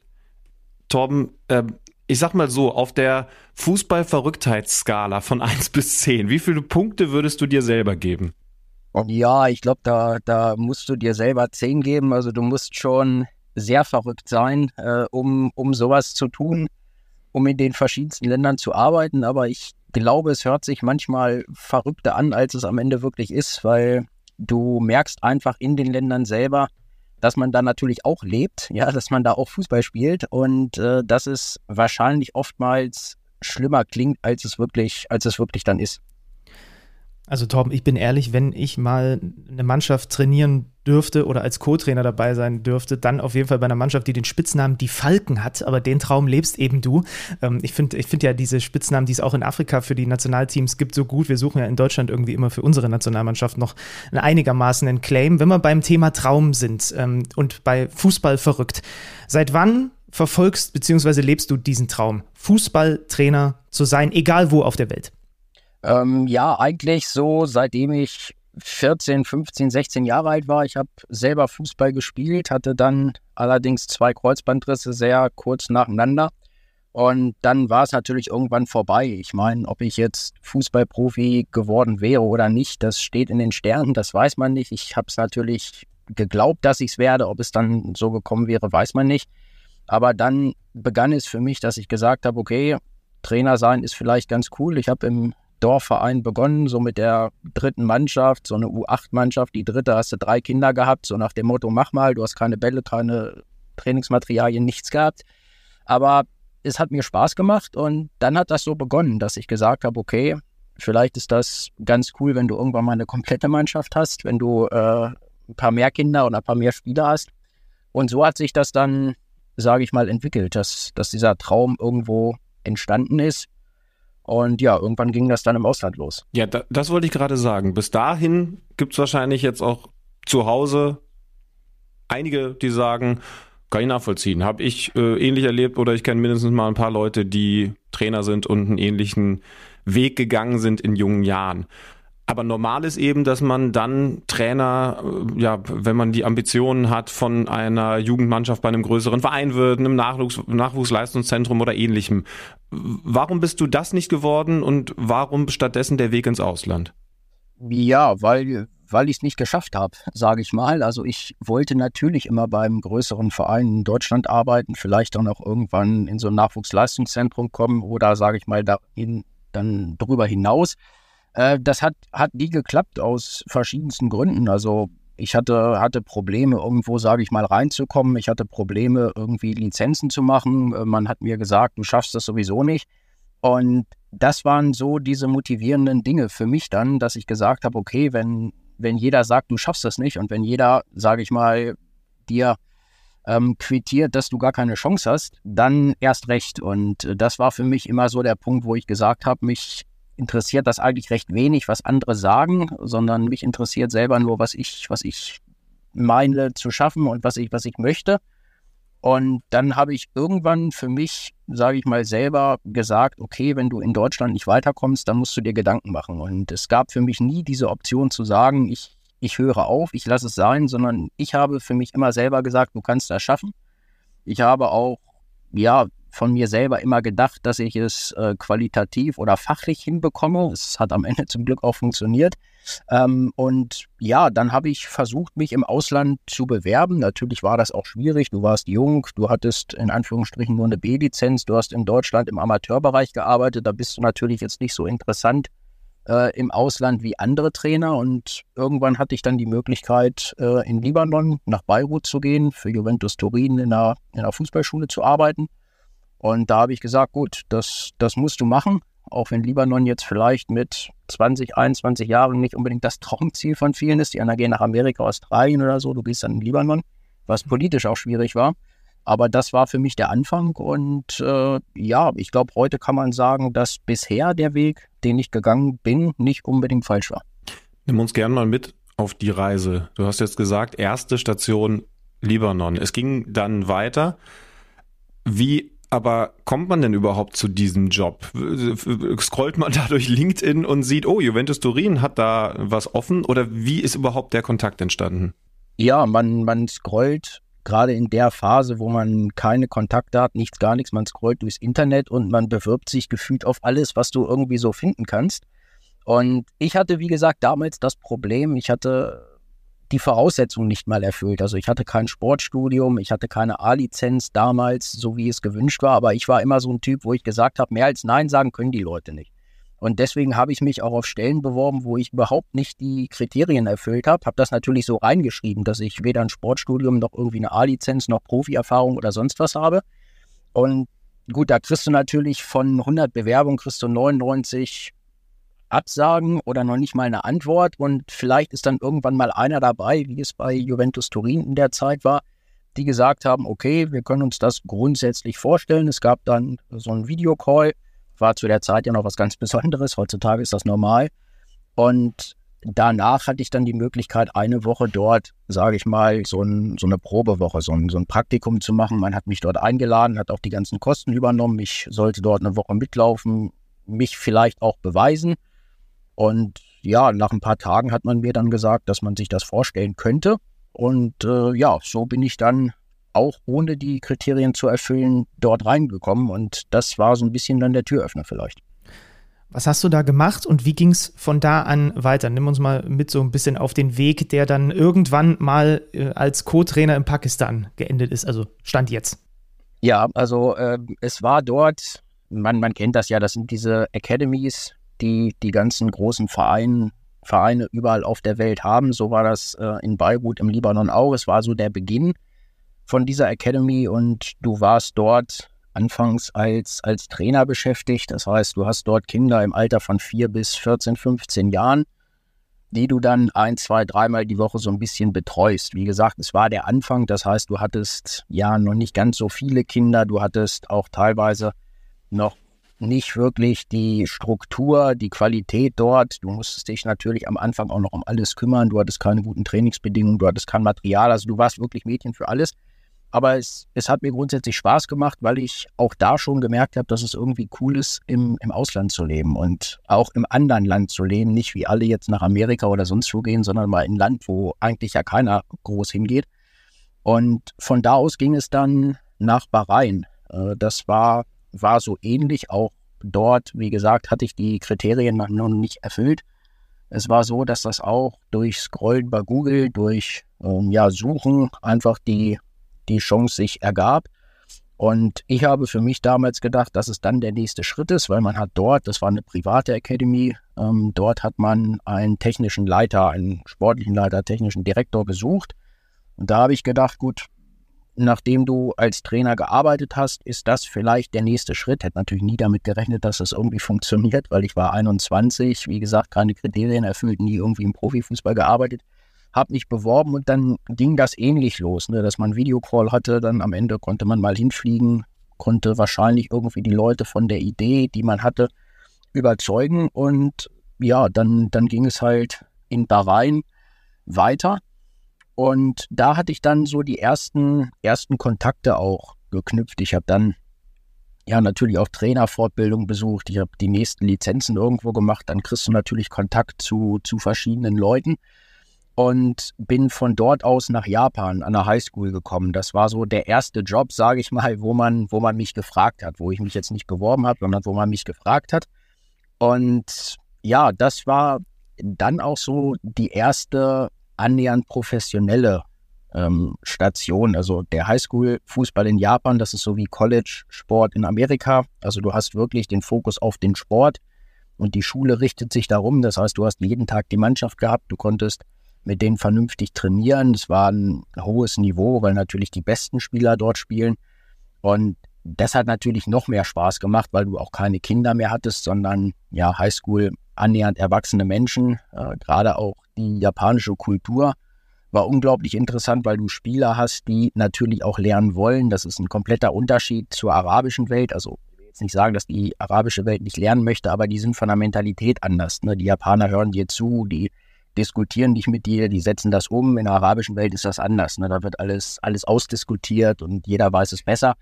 Und äh, das hat, hat unglaublich Spaß gemacht. Und so kriegst du dann am Ende natürlich die Kontakte, so ähm, lernst neue Leute kennen. Und so ging das dann in Asien immer weiter, dass man immer die nächsten Länder oder Stationen dann äh, ja, bekommen hat. Gib uns da nochmal kurz einen, einen, zeitlichen Überblick. Also du hast gerade gesagt, mit 21, 22 äh, warst du dann äh, bei Rhein. Ähm, also wie alt warst du, als du in Japan warst? Wenn man halt überlegt, offensichtlich ja schon in jungen Jahren dann mit der Lebenserfahrung Libanon, Bahrain und Japan kennengelernt zu haben. Und ich weiß, es ging dann ja weiter. In welchem Alter war das? Äh, Japan war ja, so zwischen 22 und 23. Also ich war ungefähr ein Jahr im Libanon, dann ein Jahr in Bahrain und dann ging es gleich äh, nach Japan weiter. Also ich war 22. Ähm, muss aber sagen, was du gesagt hast, diese Lebenserfahrung, die hat mir unglaublich geholfen. Also ich will jetzt nicht sagen, dass ich sehr kindisch war früher. Ich fand, fand mich selber schon immer sehr erwachsen. Aber heute muss ich sagen, hat mir das unglaublich geholfen. Also ich bin 28, habe in verschiedensten Ländern gelebt, verschiedene Kulturen kennengelernt. Also ich würde sagen, innerlich fühle ich mich jetzt nicht körperlich, sondern vom Wesen her wie Mitte 50 oder so. Also man fühlt sich dadurch sehr erwachsen, man hat dadurch viel gelernt und das war bisher nicht nur sportlich eine Bereicherung, sondern einfach auch für die, für die ähm, Persönlichkeit unglaublich wertvoll, dass man in diesen verschiedenen Ländern leben durfte. Wie ist das sprachlich? Wie hast du mit denen kommuniziert? Alles auf Englisch. Also das, das ging auch ohne Probleme. Klar, im Libanon war das anfangs ein bisschen schwierig, äh, weil dort Englisch jetzt auch nicht ganz so ausgeprägt ist. Ähm, aber du kommst eigentlich überall, zumindest auf dem Fußballplatz, kommst du klar. Es ist dann natürlich in, wenn du in den Supermarkt gehst oder so, ist das brutal schwer, gerade in Japan. Äh, viele Leute können Englisch. Aber die japanische Mentalität ist gefühlt irgendwie so, dass die Leute dir in Englisch nicht antworten. Also die wollen lieber ihre eigene Sprache sprechen. Das war natürlich brutal schwer, das zu lernen, beziehungsweise unmöglich.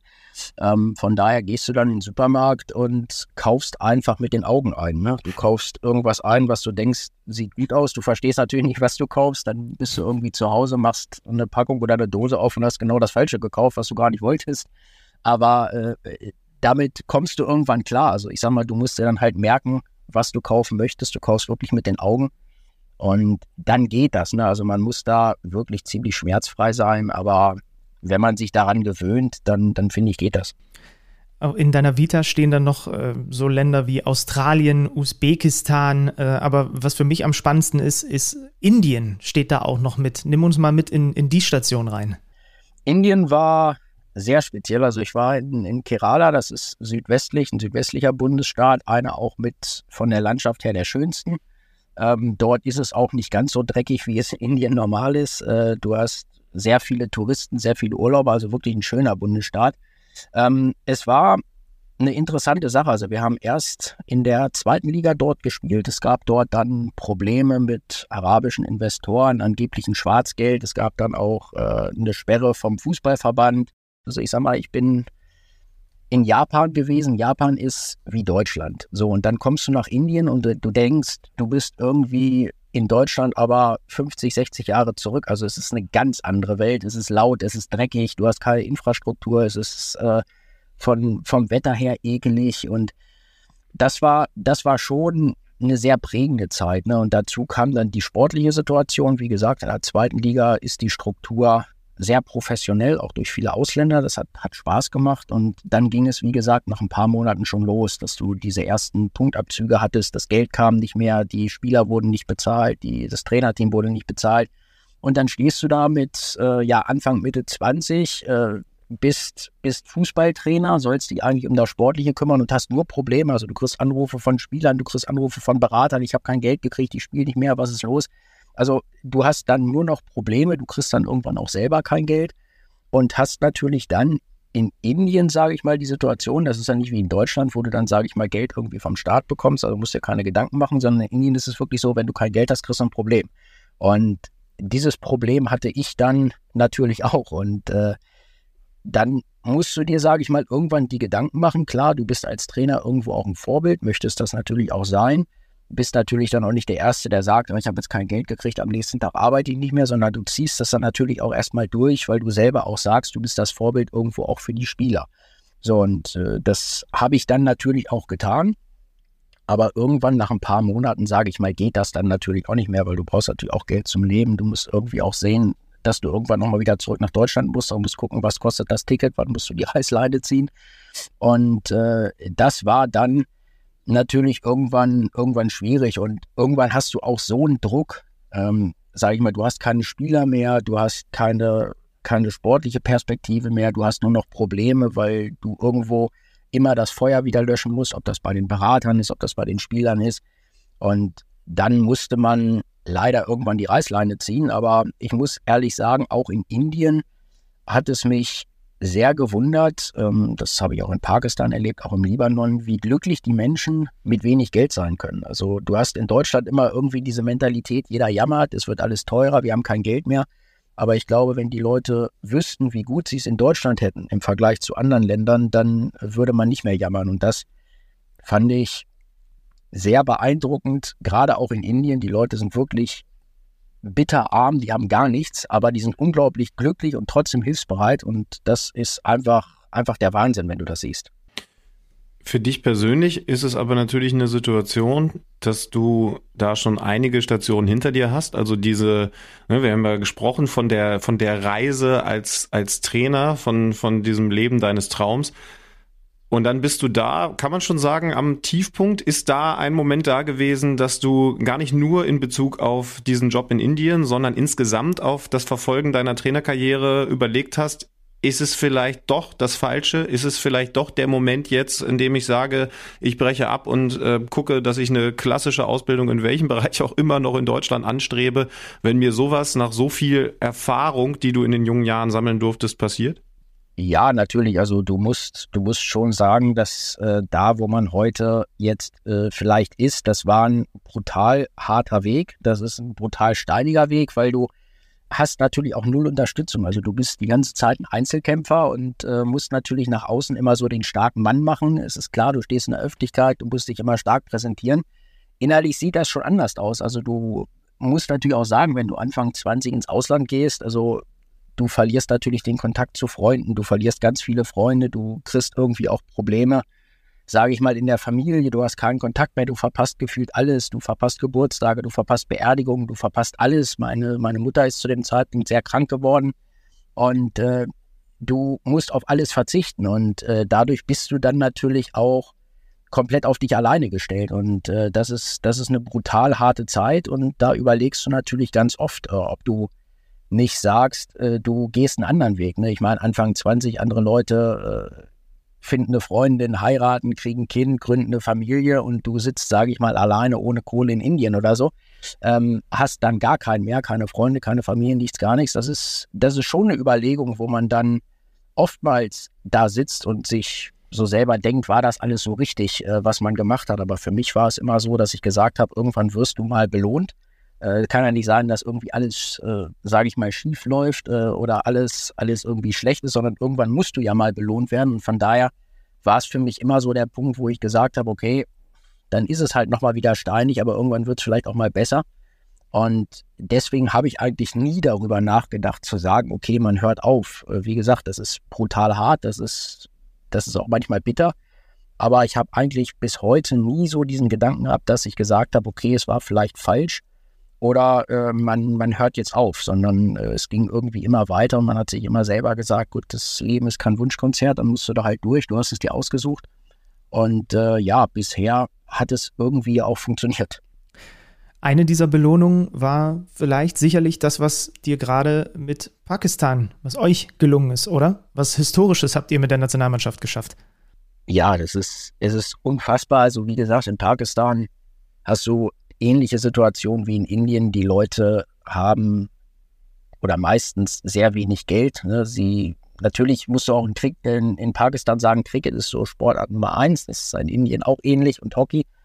Aber die Leute geben natürlich alles für diesen, für diesen Erfolg. Und äh, Pakistan hat noch nie ein WM-Qualifikationsspiel gewonnen. Es gab immer nur Niederlagen, äh, alles wurde verloren. Die Arbeit in Pakistan ist natürlich auch nicht einfach. Ähm, aber es ist natürlich Wahnsinn, äh, wenn man dann ein WM-Qualifikationsspiel gewinnt. Also ich sag mal, in Kambodscha das 0-0 ist schon Wahnsinn gewesen. Ne? Jeder rechnet irgendwie damit, äh, oder ich sag mal, jeder würfelt eigentlich immer schon, wie hoch verlierst du. Ähm, aber du spielst dann 0-0 und das Rückspiel gewinnst du dann sogar noch 1-0. Also das ist, das ist der Wahnsinn. Und Ja, es ist, es ist unbeschreiblich, auch wenn man sich, wenn man sich Bilder anguckt oder das auch live, live sieht, äh, wie die Leute sich darüber freuen. Also in Deutschland ist das irgendwie alles Normalität. Gut, es ist auch andere, andere Verhältnisse. Aber wie die Leute sich über, sage ich mal, so ein, so ein Sieg freuen, das ist, das ist unfassbar, das ist Wahnsinn. Und das gibt dir natürlich am Ende auch deutlich mehr Bestätigung als irgend, irgendwelche Gehaltszahlungen oder irgendwelche Gelder, sondern du siehst einfach, dass ja, man den Leuten irgendwas geben konnte, und das, ja, es ist unbeschreiblich. Also es ist Wahnsinn. Ich habe mich das ohnehin äh, immer gefragt. Also wir haben ja in Europa zum Beispiel auch so fußballerische Zwergnationen, sage ich jetzt mal, ne, die in die meisten Quali-Spiele reingehen und wissen, sie werden verlieren. Selbst ich hatte damals bei uns in der Kreisliga gab es immer so ein, zwei Teams, die waren immer am Ende der, der Liga, haben fast nie gewonnen, haben, haben ein unglaublich negatives Torverhältnis so gehabt. Und ich habe mich immer gefragt, wie, wie, wie, krieg, wie schafft man das, äh, sich zu motivieren, dass man da weitermacht? Wie, wie, wie sehr erschwert das denn die Arbeit auch als Coach, wenn du quasi eine Mannschaft trainierst, die du versuchst besser zu machen, wo aber klar ist, wir werden trotzdem fast alle Spiele verlieren. Ja, es ist grundsätzlich natürlich schwierig, weil du auch in Pakistan ganz lange Zeit immer so diesen Eindruck hattest, ah, du fährst zur Nationalmannschaft und du verlierst sowieso. Ne, das, das ist natürlich immer, immer recht, recht schwierig, aber ich bin immer der Meinung, und wir hatten ein sehr gutes Beispiel in Mauritius im Sommer. Wir waren auf Mauritius, hatten dort drei, drei Testspiele und hatten das erste Spiel gegen Mauritius, was wir auch verdient 3-0 verloren haben. Es war auch ein ganz schwache, ganz schwacher Auftritt, ähm, wo ich dann nach dem Spiel auch äh, gesagt habe, äh, man, man darf das immer nicht vergleichen. Also wir spielen hier nicht für einen Verein oder für, für sonst wen, sondern wir spielen für unser Land oder die Spieler spielen für ihr Land. Und das ist immer, wo ich denke, das muss eigentlich als, als Spieler oder als Mensch das Größte sein, was du, was du irgendwie erreichen kannst. Und von daher finde ich, musst du eigentlich einen Spieler für eine Nationalmannschaft nicht motivieren. Natürlich musst du es trotzdem, aber eigentlich ist, müsste es eine Selbstverständlichkeit sein, wenn du diese Ehre hast, für dein eigenes Land zu spielen, dann musst du Gas geben. Und das wurde danach auch besser. Wir hatten das zweite Spiel gegen Kenia, haben das in Anführungsstrichen nur 1-0 verloren. Das ist für unser Verhältnis sehr gut, wenn du Kenia mit Pakistan fußballerisch vergleichst. Das ist ein Unterschied wie Tag und Nacht. Aber ähm, du merkst einfach trotzdem, auch dann, sage ich mal, bei der Südostasien-Meisterschaft in Indien, die wir danach hatten, oder auch jetzt bei den WM-Qualifikationsspielen, du merkst einfach, dass die Spieler trotzdem motiviert sind. Ne? Also die Spieler haben vielleicht dann am Ende auch diesen Trotz, dass es heißt, ah, du verlierst sowieso oder du überlegst schon, schießt du überhaupt mal ein Tor? Das ist ja eigentlich in Pakistan schon die Überlegung, die machst, schießt du überhaupt mal ein Tor? Ähm, und ich glaube, dadurch sind die Spieler sowieso motiviert und die wollen sich natürlich auch beweisen und wollen natürlich auch zeigen, dass man auch als Pakistan irgendwann mal ein Spiel gewinnen kann. Und wenn man sich die Qualität der Mannschaft anguckt, also so schlecht ist sie gar nicht. Klar, wir sind in der Weltrangliste ganz unten oder fast ganz unten, da gibt es nicht mehr viel hinter uns. Aber die Qualität ist trotzdem nicht ganz so schlecht. Und äh, ich glaube, dass die Spieler, was sie ja jetzt endlich auch mal bekommen haben, äh, vielleicht einfach zwischendurch auch mal so ein Erfolgserlebnis gebraucht haben. Das ist natürlich auch du hast es gesagt, du hast selber Fußball gespielt, ist natürlich auch schwierig, wenn du, wenn du Sport betreibst, nicht unbedingt nur Fußball, und du verlierst Woche für Woche, Spiel für Spiel, das ist natürlich auch nicht motivierend. Also du brauchst irgendwann auch mal einen Erfolg. Und der war vielleicht jetzt ganz wichtig. Jetzt seid ihr, um das nochmal auf den Punkt zu bringen, erstmals überhaupt in der Geschichte des Verbandes in der zweiten Quali-Gruppe für die Weltmeisterschaft. Das ist jetzt äh, eine Gruppe mit Jordanien, Saudi-Arabien und Tadschikistan, ne? Ist richtig. Ja, ist richtig, ja. ja. Hat man da Chancen oder ist das jetzt tatsächlich äh, der Schritt, wo man sagt, ist, ist völlig okay, wenn es jetzt wieder Niederlagen gibt, denn das Historische ist ja schon passiert mit dem Einzug in diese Runde? Ja, also ich sag mal, das Historische ist definitiv passiert. Ich sag mal, auf dem Papier, wenn du dir die Spiele anguckst, dann glaube ich, musst du nur darüber überlegen, schießt du überhaupt ein Tor. Also da muss man ganz ehrlich sein, wenn du dir, wenn du dir diese Gegner anguckst, äh, dann hast du auf dem Papier gegen gar keine Chance. Aber ich sage mal, das ist Fußball und ich glaube, es ist vielleicht auch ein großer Vorteil, dass man als ja, Außenseiter in diese Spiele geht, als krasser Außenseiter, dass du vielleicht auch irgendwie mal einen großen ärgern kannst. Ne, ich meine, Saudi-Arabien, das ja, haben wir bei der WM gesehen, also die können Fußball spielen. Tadschikistan ist in Asien jetzt auch nicht das schlechteste. Jordanien hat Qualität. Aber du musst dich halt versuchen zu wehren. Und äh, ich glaube, wenn man das ähnlich macht wie gegen Kambodscha, dass man wirklich versucht, sich darauf zu konzentrieren, was man kann, wenn man jetzt nicht wahnsinnig wird und versucht, mit diesen Ländern auch noch Fußball zu spielen, äh, dann ist da durchaus eine Möglichkeit. Und äh, ich würde jetzt nicht unbedingt sagen, dass man in so ein Spiel geht und sagt, ja, wir verlieren sowieso, sondern ich bin der Meinung, man muss in so ein Spiel gehen oder auch in diese Gruppe gehen und zu sagen, okay, das Ziel muss sein, diese Gruppe zu überleben, um weiterzukommen. So, und wenn es am Ende nicht klappt, es erwartet eh keiner von dir, dann ist das so. Aber vielleicht hast du, ja, ganz kleine Chancen, es irgendwie zu schaffen. Und äh, gut, so weit will man jetzt nicht denken. Das wäre der absolute Wahnsinn, wenn du diese Gruppe noch überlebst. Aber äh, man muss das zumindest versuchen. Und äh, ich sag mal, jedes Spiel ist eine neue Chance, eine neue Möglichkeit. Und warum nicht? Ich meine, man hat es gegen Kambodscha jetzt geschafft. Warum sollte man das gegen wen anders nicht schaffen? Ja, wir, wir drücken natürlich die Daumen. Jetzt äh, lese ich nochmal diese Namen, Saudi-Arabien, Jordanien in einer Gruppe. Dann kommt mir, wenn man überlegt, was in der Welt gerade abseits des Fußballs, und das ist ja im Zweifel noch ein bisschen wichtiger passiert, natürlich noch ein anderer Gedanke. Torben, wie viel Politik steckt im Fußball Asiens? Äh, ganz viel. Also du merkst da schon, ein gutes Beispiel ist vielleicht, wir hatten im Sommer die Südostasien-Meisterschaften in Indien. Und wer sich politisch so ein bisschen auskennt, das kannte ich vorher nicht, der weiß, dass es zwischen Indien und Pakistan politisch ganz große Probleme gibt.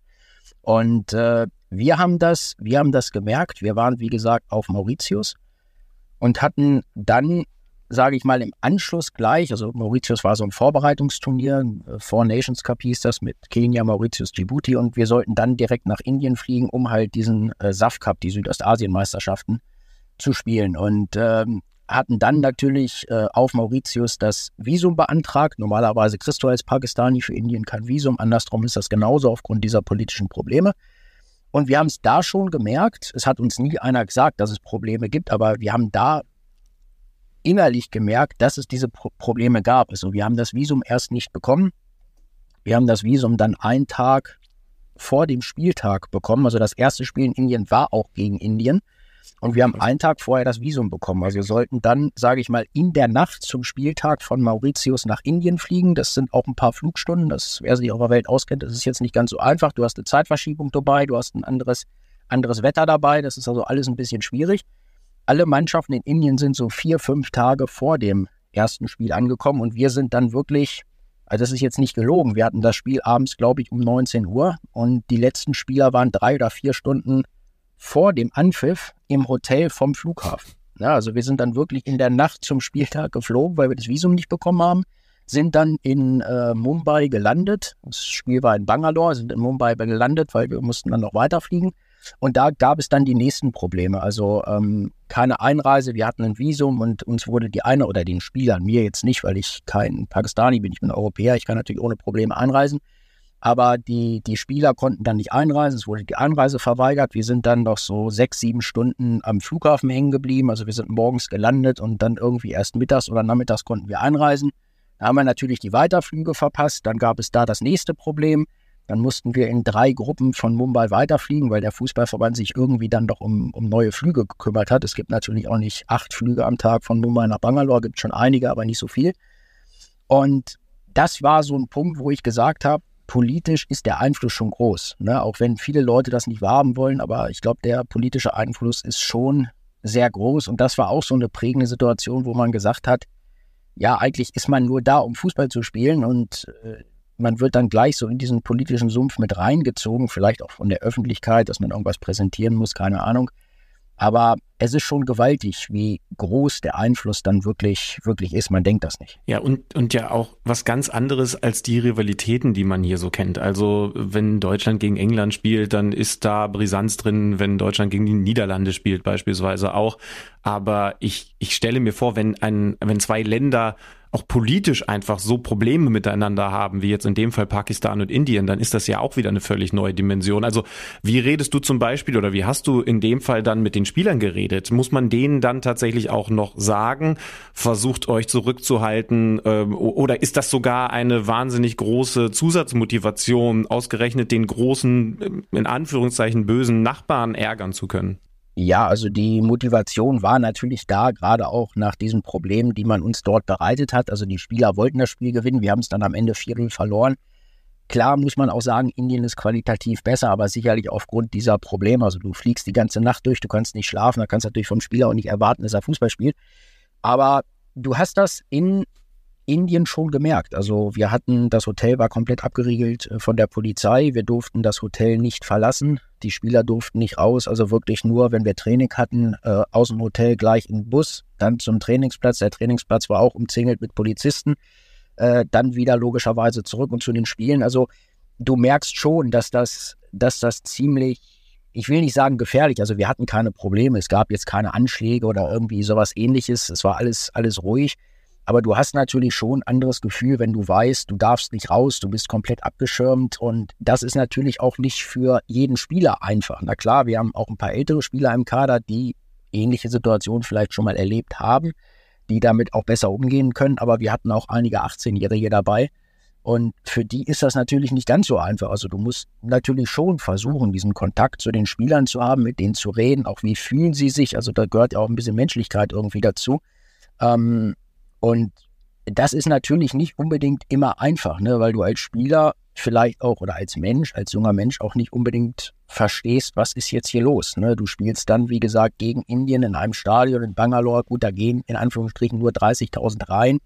Ähm, aber da sind natürlich 30.000 indische Fans dann drin, weil, wie gesagt, Pakistani dürfen ja gar nicht einreisen. Ähm, gut, es gab einen pakistanischen Fan, das war der Botschafter, der war da. Ähm, aber alle anderen sind indische Fans. So, und dann, dann spielst du da im Stadion 30.000 Menschen, alle sind gegen dich. Das ist natürlich auch ein brutaler Druck, ne? Und für junge Spieler ist das nicht unbedingt einfach.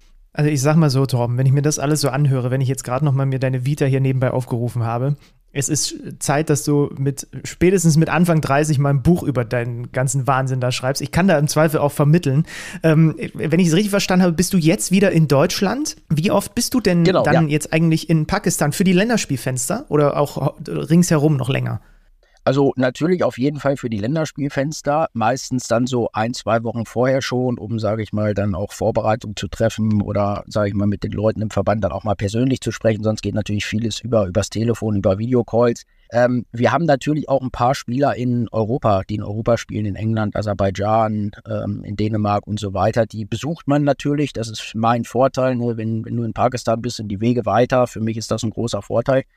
Ähm, also sonst bin ich wirklich nur fast zu den Spielen und ein, zwei Wochen früher mal da. Sicherlich hat man ein paar Meetings irgendwie mal mit der FIFA oder mit, mit Verband, dann fliegt man noch mal irgendwo hin. Aber sonst ist man viel in Deutschland, ja. Und ich habe richtig mitgekriegt, dass ihr schon auch, also gerade auch du, ähm, immer mal schaut, ob da vielleicht noch der ein oder andere Spieler in Frage kommt für die Nationalmannschaft, der pakistanische Wurzeln hat. Ist, ist richtig? Also es wird auch gesichtet? Äh, definitiv. Also du hast, wie gesagt, in, in Pakistan das Problem, und ich sage wirklich das Problem, dass du natürlich keine Struktur hast, wie es vielleicht im europäischen Verband, im großen Verband ist. Also wir haben jetzt keine Scouts, wir haben keine Scouting-Netzwerke, sondern es ist wirklich alles Arbeit, die du selber machst. Und von daher suchst du natürlich schon täglich irgendwo, wo könnten Spieler sein, die eventuell pakistanische Wurzeln haben oder auch ganz viele Vorfahren vielleicht. Es muss ja nur irgendjemand dabei sein, der irgendwann mal aus Pakistan kam. Und da musst du natürlich versuchen, dann mit diesen Spielern in Kontakt zu treten. Ich meine, es ist klar, wir sind, wir sind Pakistan. Wenn jemand jetzt, sage ich mal, die Wahl zwischen Deutschland und Pakistan hat, dann entscheidet der sich immer für Deutschland. Das ist ja klar. Aber es gibt natürlich, und so hart muss man das ausdrücken, auch ganz viele Spieler, die es dann vielleicht in einer großen Nation nicht schaffen, weil die Konkurrenz zu groß, zu stark ist, weil sie selber vielleicht nicht stark genug sind. Und diese Spieler musst du dann versuchen, logischerweise zu fischen. Und äh, das ist unsere Aufgabe. Da gucken wir natürlich, weil es gibt unglaublich viele Menschen weltweit, die irgendwie pakistanische Wurzeln haben. Ich meine, Pakistan ist selber auch ein großes Land, 180 Millionen Einwohner. Man schätzt das immer nicht so groß ein. Also bevor ich nach Pakistan gegangen bin, habe ich nie gedacht, dass das Land so groß ist. Das ist ja Wahnsinn. Und von daher sucht man logischerweise immer, aber es ist natürlich auch brutal schwer, ne? weil wie gesagt, es gibt keine Datenbanken, es gibt keine Netzwerke. Also du guckst wirklich im Internet, so krass ist das, oder du versuchst mit ganz vielen Leuten in Kontakt zu kommen, zu telefonieren. Kennst du wen? Könntest du wen kennen oder kennst du wen, der wen kennt? Es ist wirklich wie eine Nadel im Heuhaufen suchen, aber das reizt irgendwie auch. Es macht Spaß. Ja, und vielleicht können wir ja sogar dazu beitragen. Also wenn, wenn jetzt gerade jemand von euch zuhört und sagt, ja klar, ich, ich kenne meinen Stammbaum, da ist was Pakistanisches drin und für die deutsche Nationalmannschaft, da reicht's dann vielleicht mit Blick auf die Heim-EM nicht mehr. Wir stellen gerne den Kontakt her zu Torben. Also äh, hey, wir, wir werden hier gerade Pakistan-Fan. Ich habe gerade nochmal geschaut, das nächste Länderspiel 16.11., also bis dahin müsst ihr euch beeilen. Ne, das ist dann das Spiel gegen Saudi-Arabien. Natürlich Pakistan krasser Außenseiter, aber vielleicht, vielleicht ist ja noch der neue Neymar ähm, mit pakistanischen Wurzeln als KMD-Hörer zu verpflichten.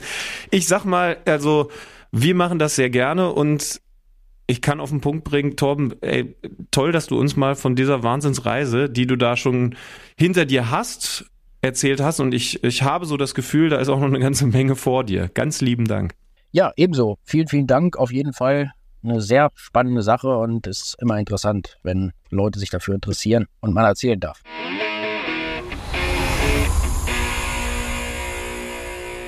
Das war nochmal eine schöne Reise. Also, sollten wir auch häufiger machen. Wir, wir machen ja, wenn es gut läuft und das Internet dann bald auch wieder richtig funktioniert, noch ein paar weitere Folgen mit Kicker meets the Zone und vielleicht kriegen wir sowas mal wieder hin.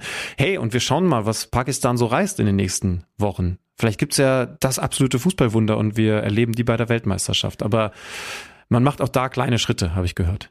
Gerne Feedback von euch, was solche, ich sag mal, etwas exotischeren äh, Gesprächsgäste angeht, weil am Ende machen wir den ganzen Kram ja sowieso für euch. Wir wissen aber schon, dass ähm, relativ, äh, also so Legionäre und so schrieb man, das kommt immer relativ gut an, ne? Ja, ja, also gerne eure Eindrücke. Stichwort Feedback, da habe ich was dazu äh, zu, zu einer Rubrik bekommen, die du gerne mal abfeuern darfst, wenn dein Internet es zulässt. Ja. Kicker-Manager-Spiel. Sehr gut, denn wie heißt er? Tim? Tim, Tim ist es. Tim hat mir geschrieben, Alex, hoffe, ich werde erwähnt für den Tagessieg in der neuen Folge. Wenn nicht, ist aber auch nicht schlimm. Der Podcast macht auch weiter jede Menge Bock. Nee, Tim wir Söhnen. versuchen dir noch mehr Bock zu machen. Tim Söhnen, du hast diesen Spieltag gewonnen mit 102 Punkten. Don Pep folgt mit fünf Punkten Abstand auf 97 zusammen mit Jonathan. Die haben beide gleich viel. Jona Vögele 96. Axel D 96. Yvonne 93. Ich weiß nicht, wo ich bin, aber es dürfte Mach dich ein nicht- bisschen Abstand sein. Mach dich nicht auf die Suche, Schönmann. Das wird zu lange dauern. Die, die, die, und in unserer Liga generell führt Carsten Demoling gerade. Der hat natürlich Girassi und Boniface vorne drin. Ähm, und Grimaldo und Pacho, der an diesem Spieltag wahnsinnig gut abgeliefert hat. Das war auch äh, einer meiner Spieler. Ich bin bei an diesem Spieltag wieder stabilen, etwas über 50 Punkten. Ähm, aber natürlich spielt mein Team trotzdem am Limit, muss man sagen. Ja, jetzt die, die Girassi-losen Wochen, die werden interessant für all diejenigen, die mir da jetzt für den Moment enteilt sind im Kicker-Manager-Spiel, aber das kann ja auch alles wieder anders kommen. Kicker-Manager-Spiel. Und dann würde ich dich jetzt wieder an deine Umzugskisten lassen. Ich hoffe, du hattest ein bisschen Urlaubsfeeling. Ja, absolut. Also ich schneide jetzt erst die Folge, dann schneide ich ein paar äh, äh, Fußleisten und dann, weiß ich noch nicht, gehe ich mir die Haare schneiden lassen oder keine Ahnung. Es ist auf jeden Fall sehr verrückt gewesen. Also wir haben lange keine Folge mehr gemacht, wo wir uns nicht sehen konnten, sondern wirklich einfach wie früher, wie wir, wenn, oder gut, wir telefonieren auch so ab und zu noch länger miteinander, aber halt nicht, um dann einen Podcast aufzunehmen. Äh, es war ein bisschen, es war ein bisschen äh, was anderes heute. Ja, jetzt muss ich dir noch meine Aufnahmen irgendwie rüberschicken, ne? Ja, tu es. Äh, falls, falls jemand in, in Hamburg-Winterhude zufällig noch ein gutes WLAN hat, meldet euch. Ach nee, ihr könnt das hier erst hören, wenn ich gutes Internet gefunden habe. Shit. Ja, das wird jetzt noch eine Challenge. Leute, wir, wenn alles gut läuft, hören wir uns mit besserem Internet in der kommenden Woche wieder. Ciao for now. Ciao for now. Okay. Tschüss, macht's gut. Kicker meets the Zone, der Fußball-Podcast. Präsentiert von Tipico Sportwetten mit Alex Schlüter und Benny Zander.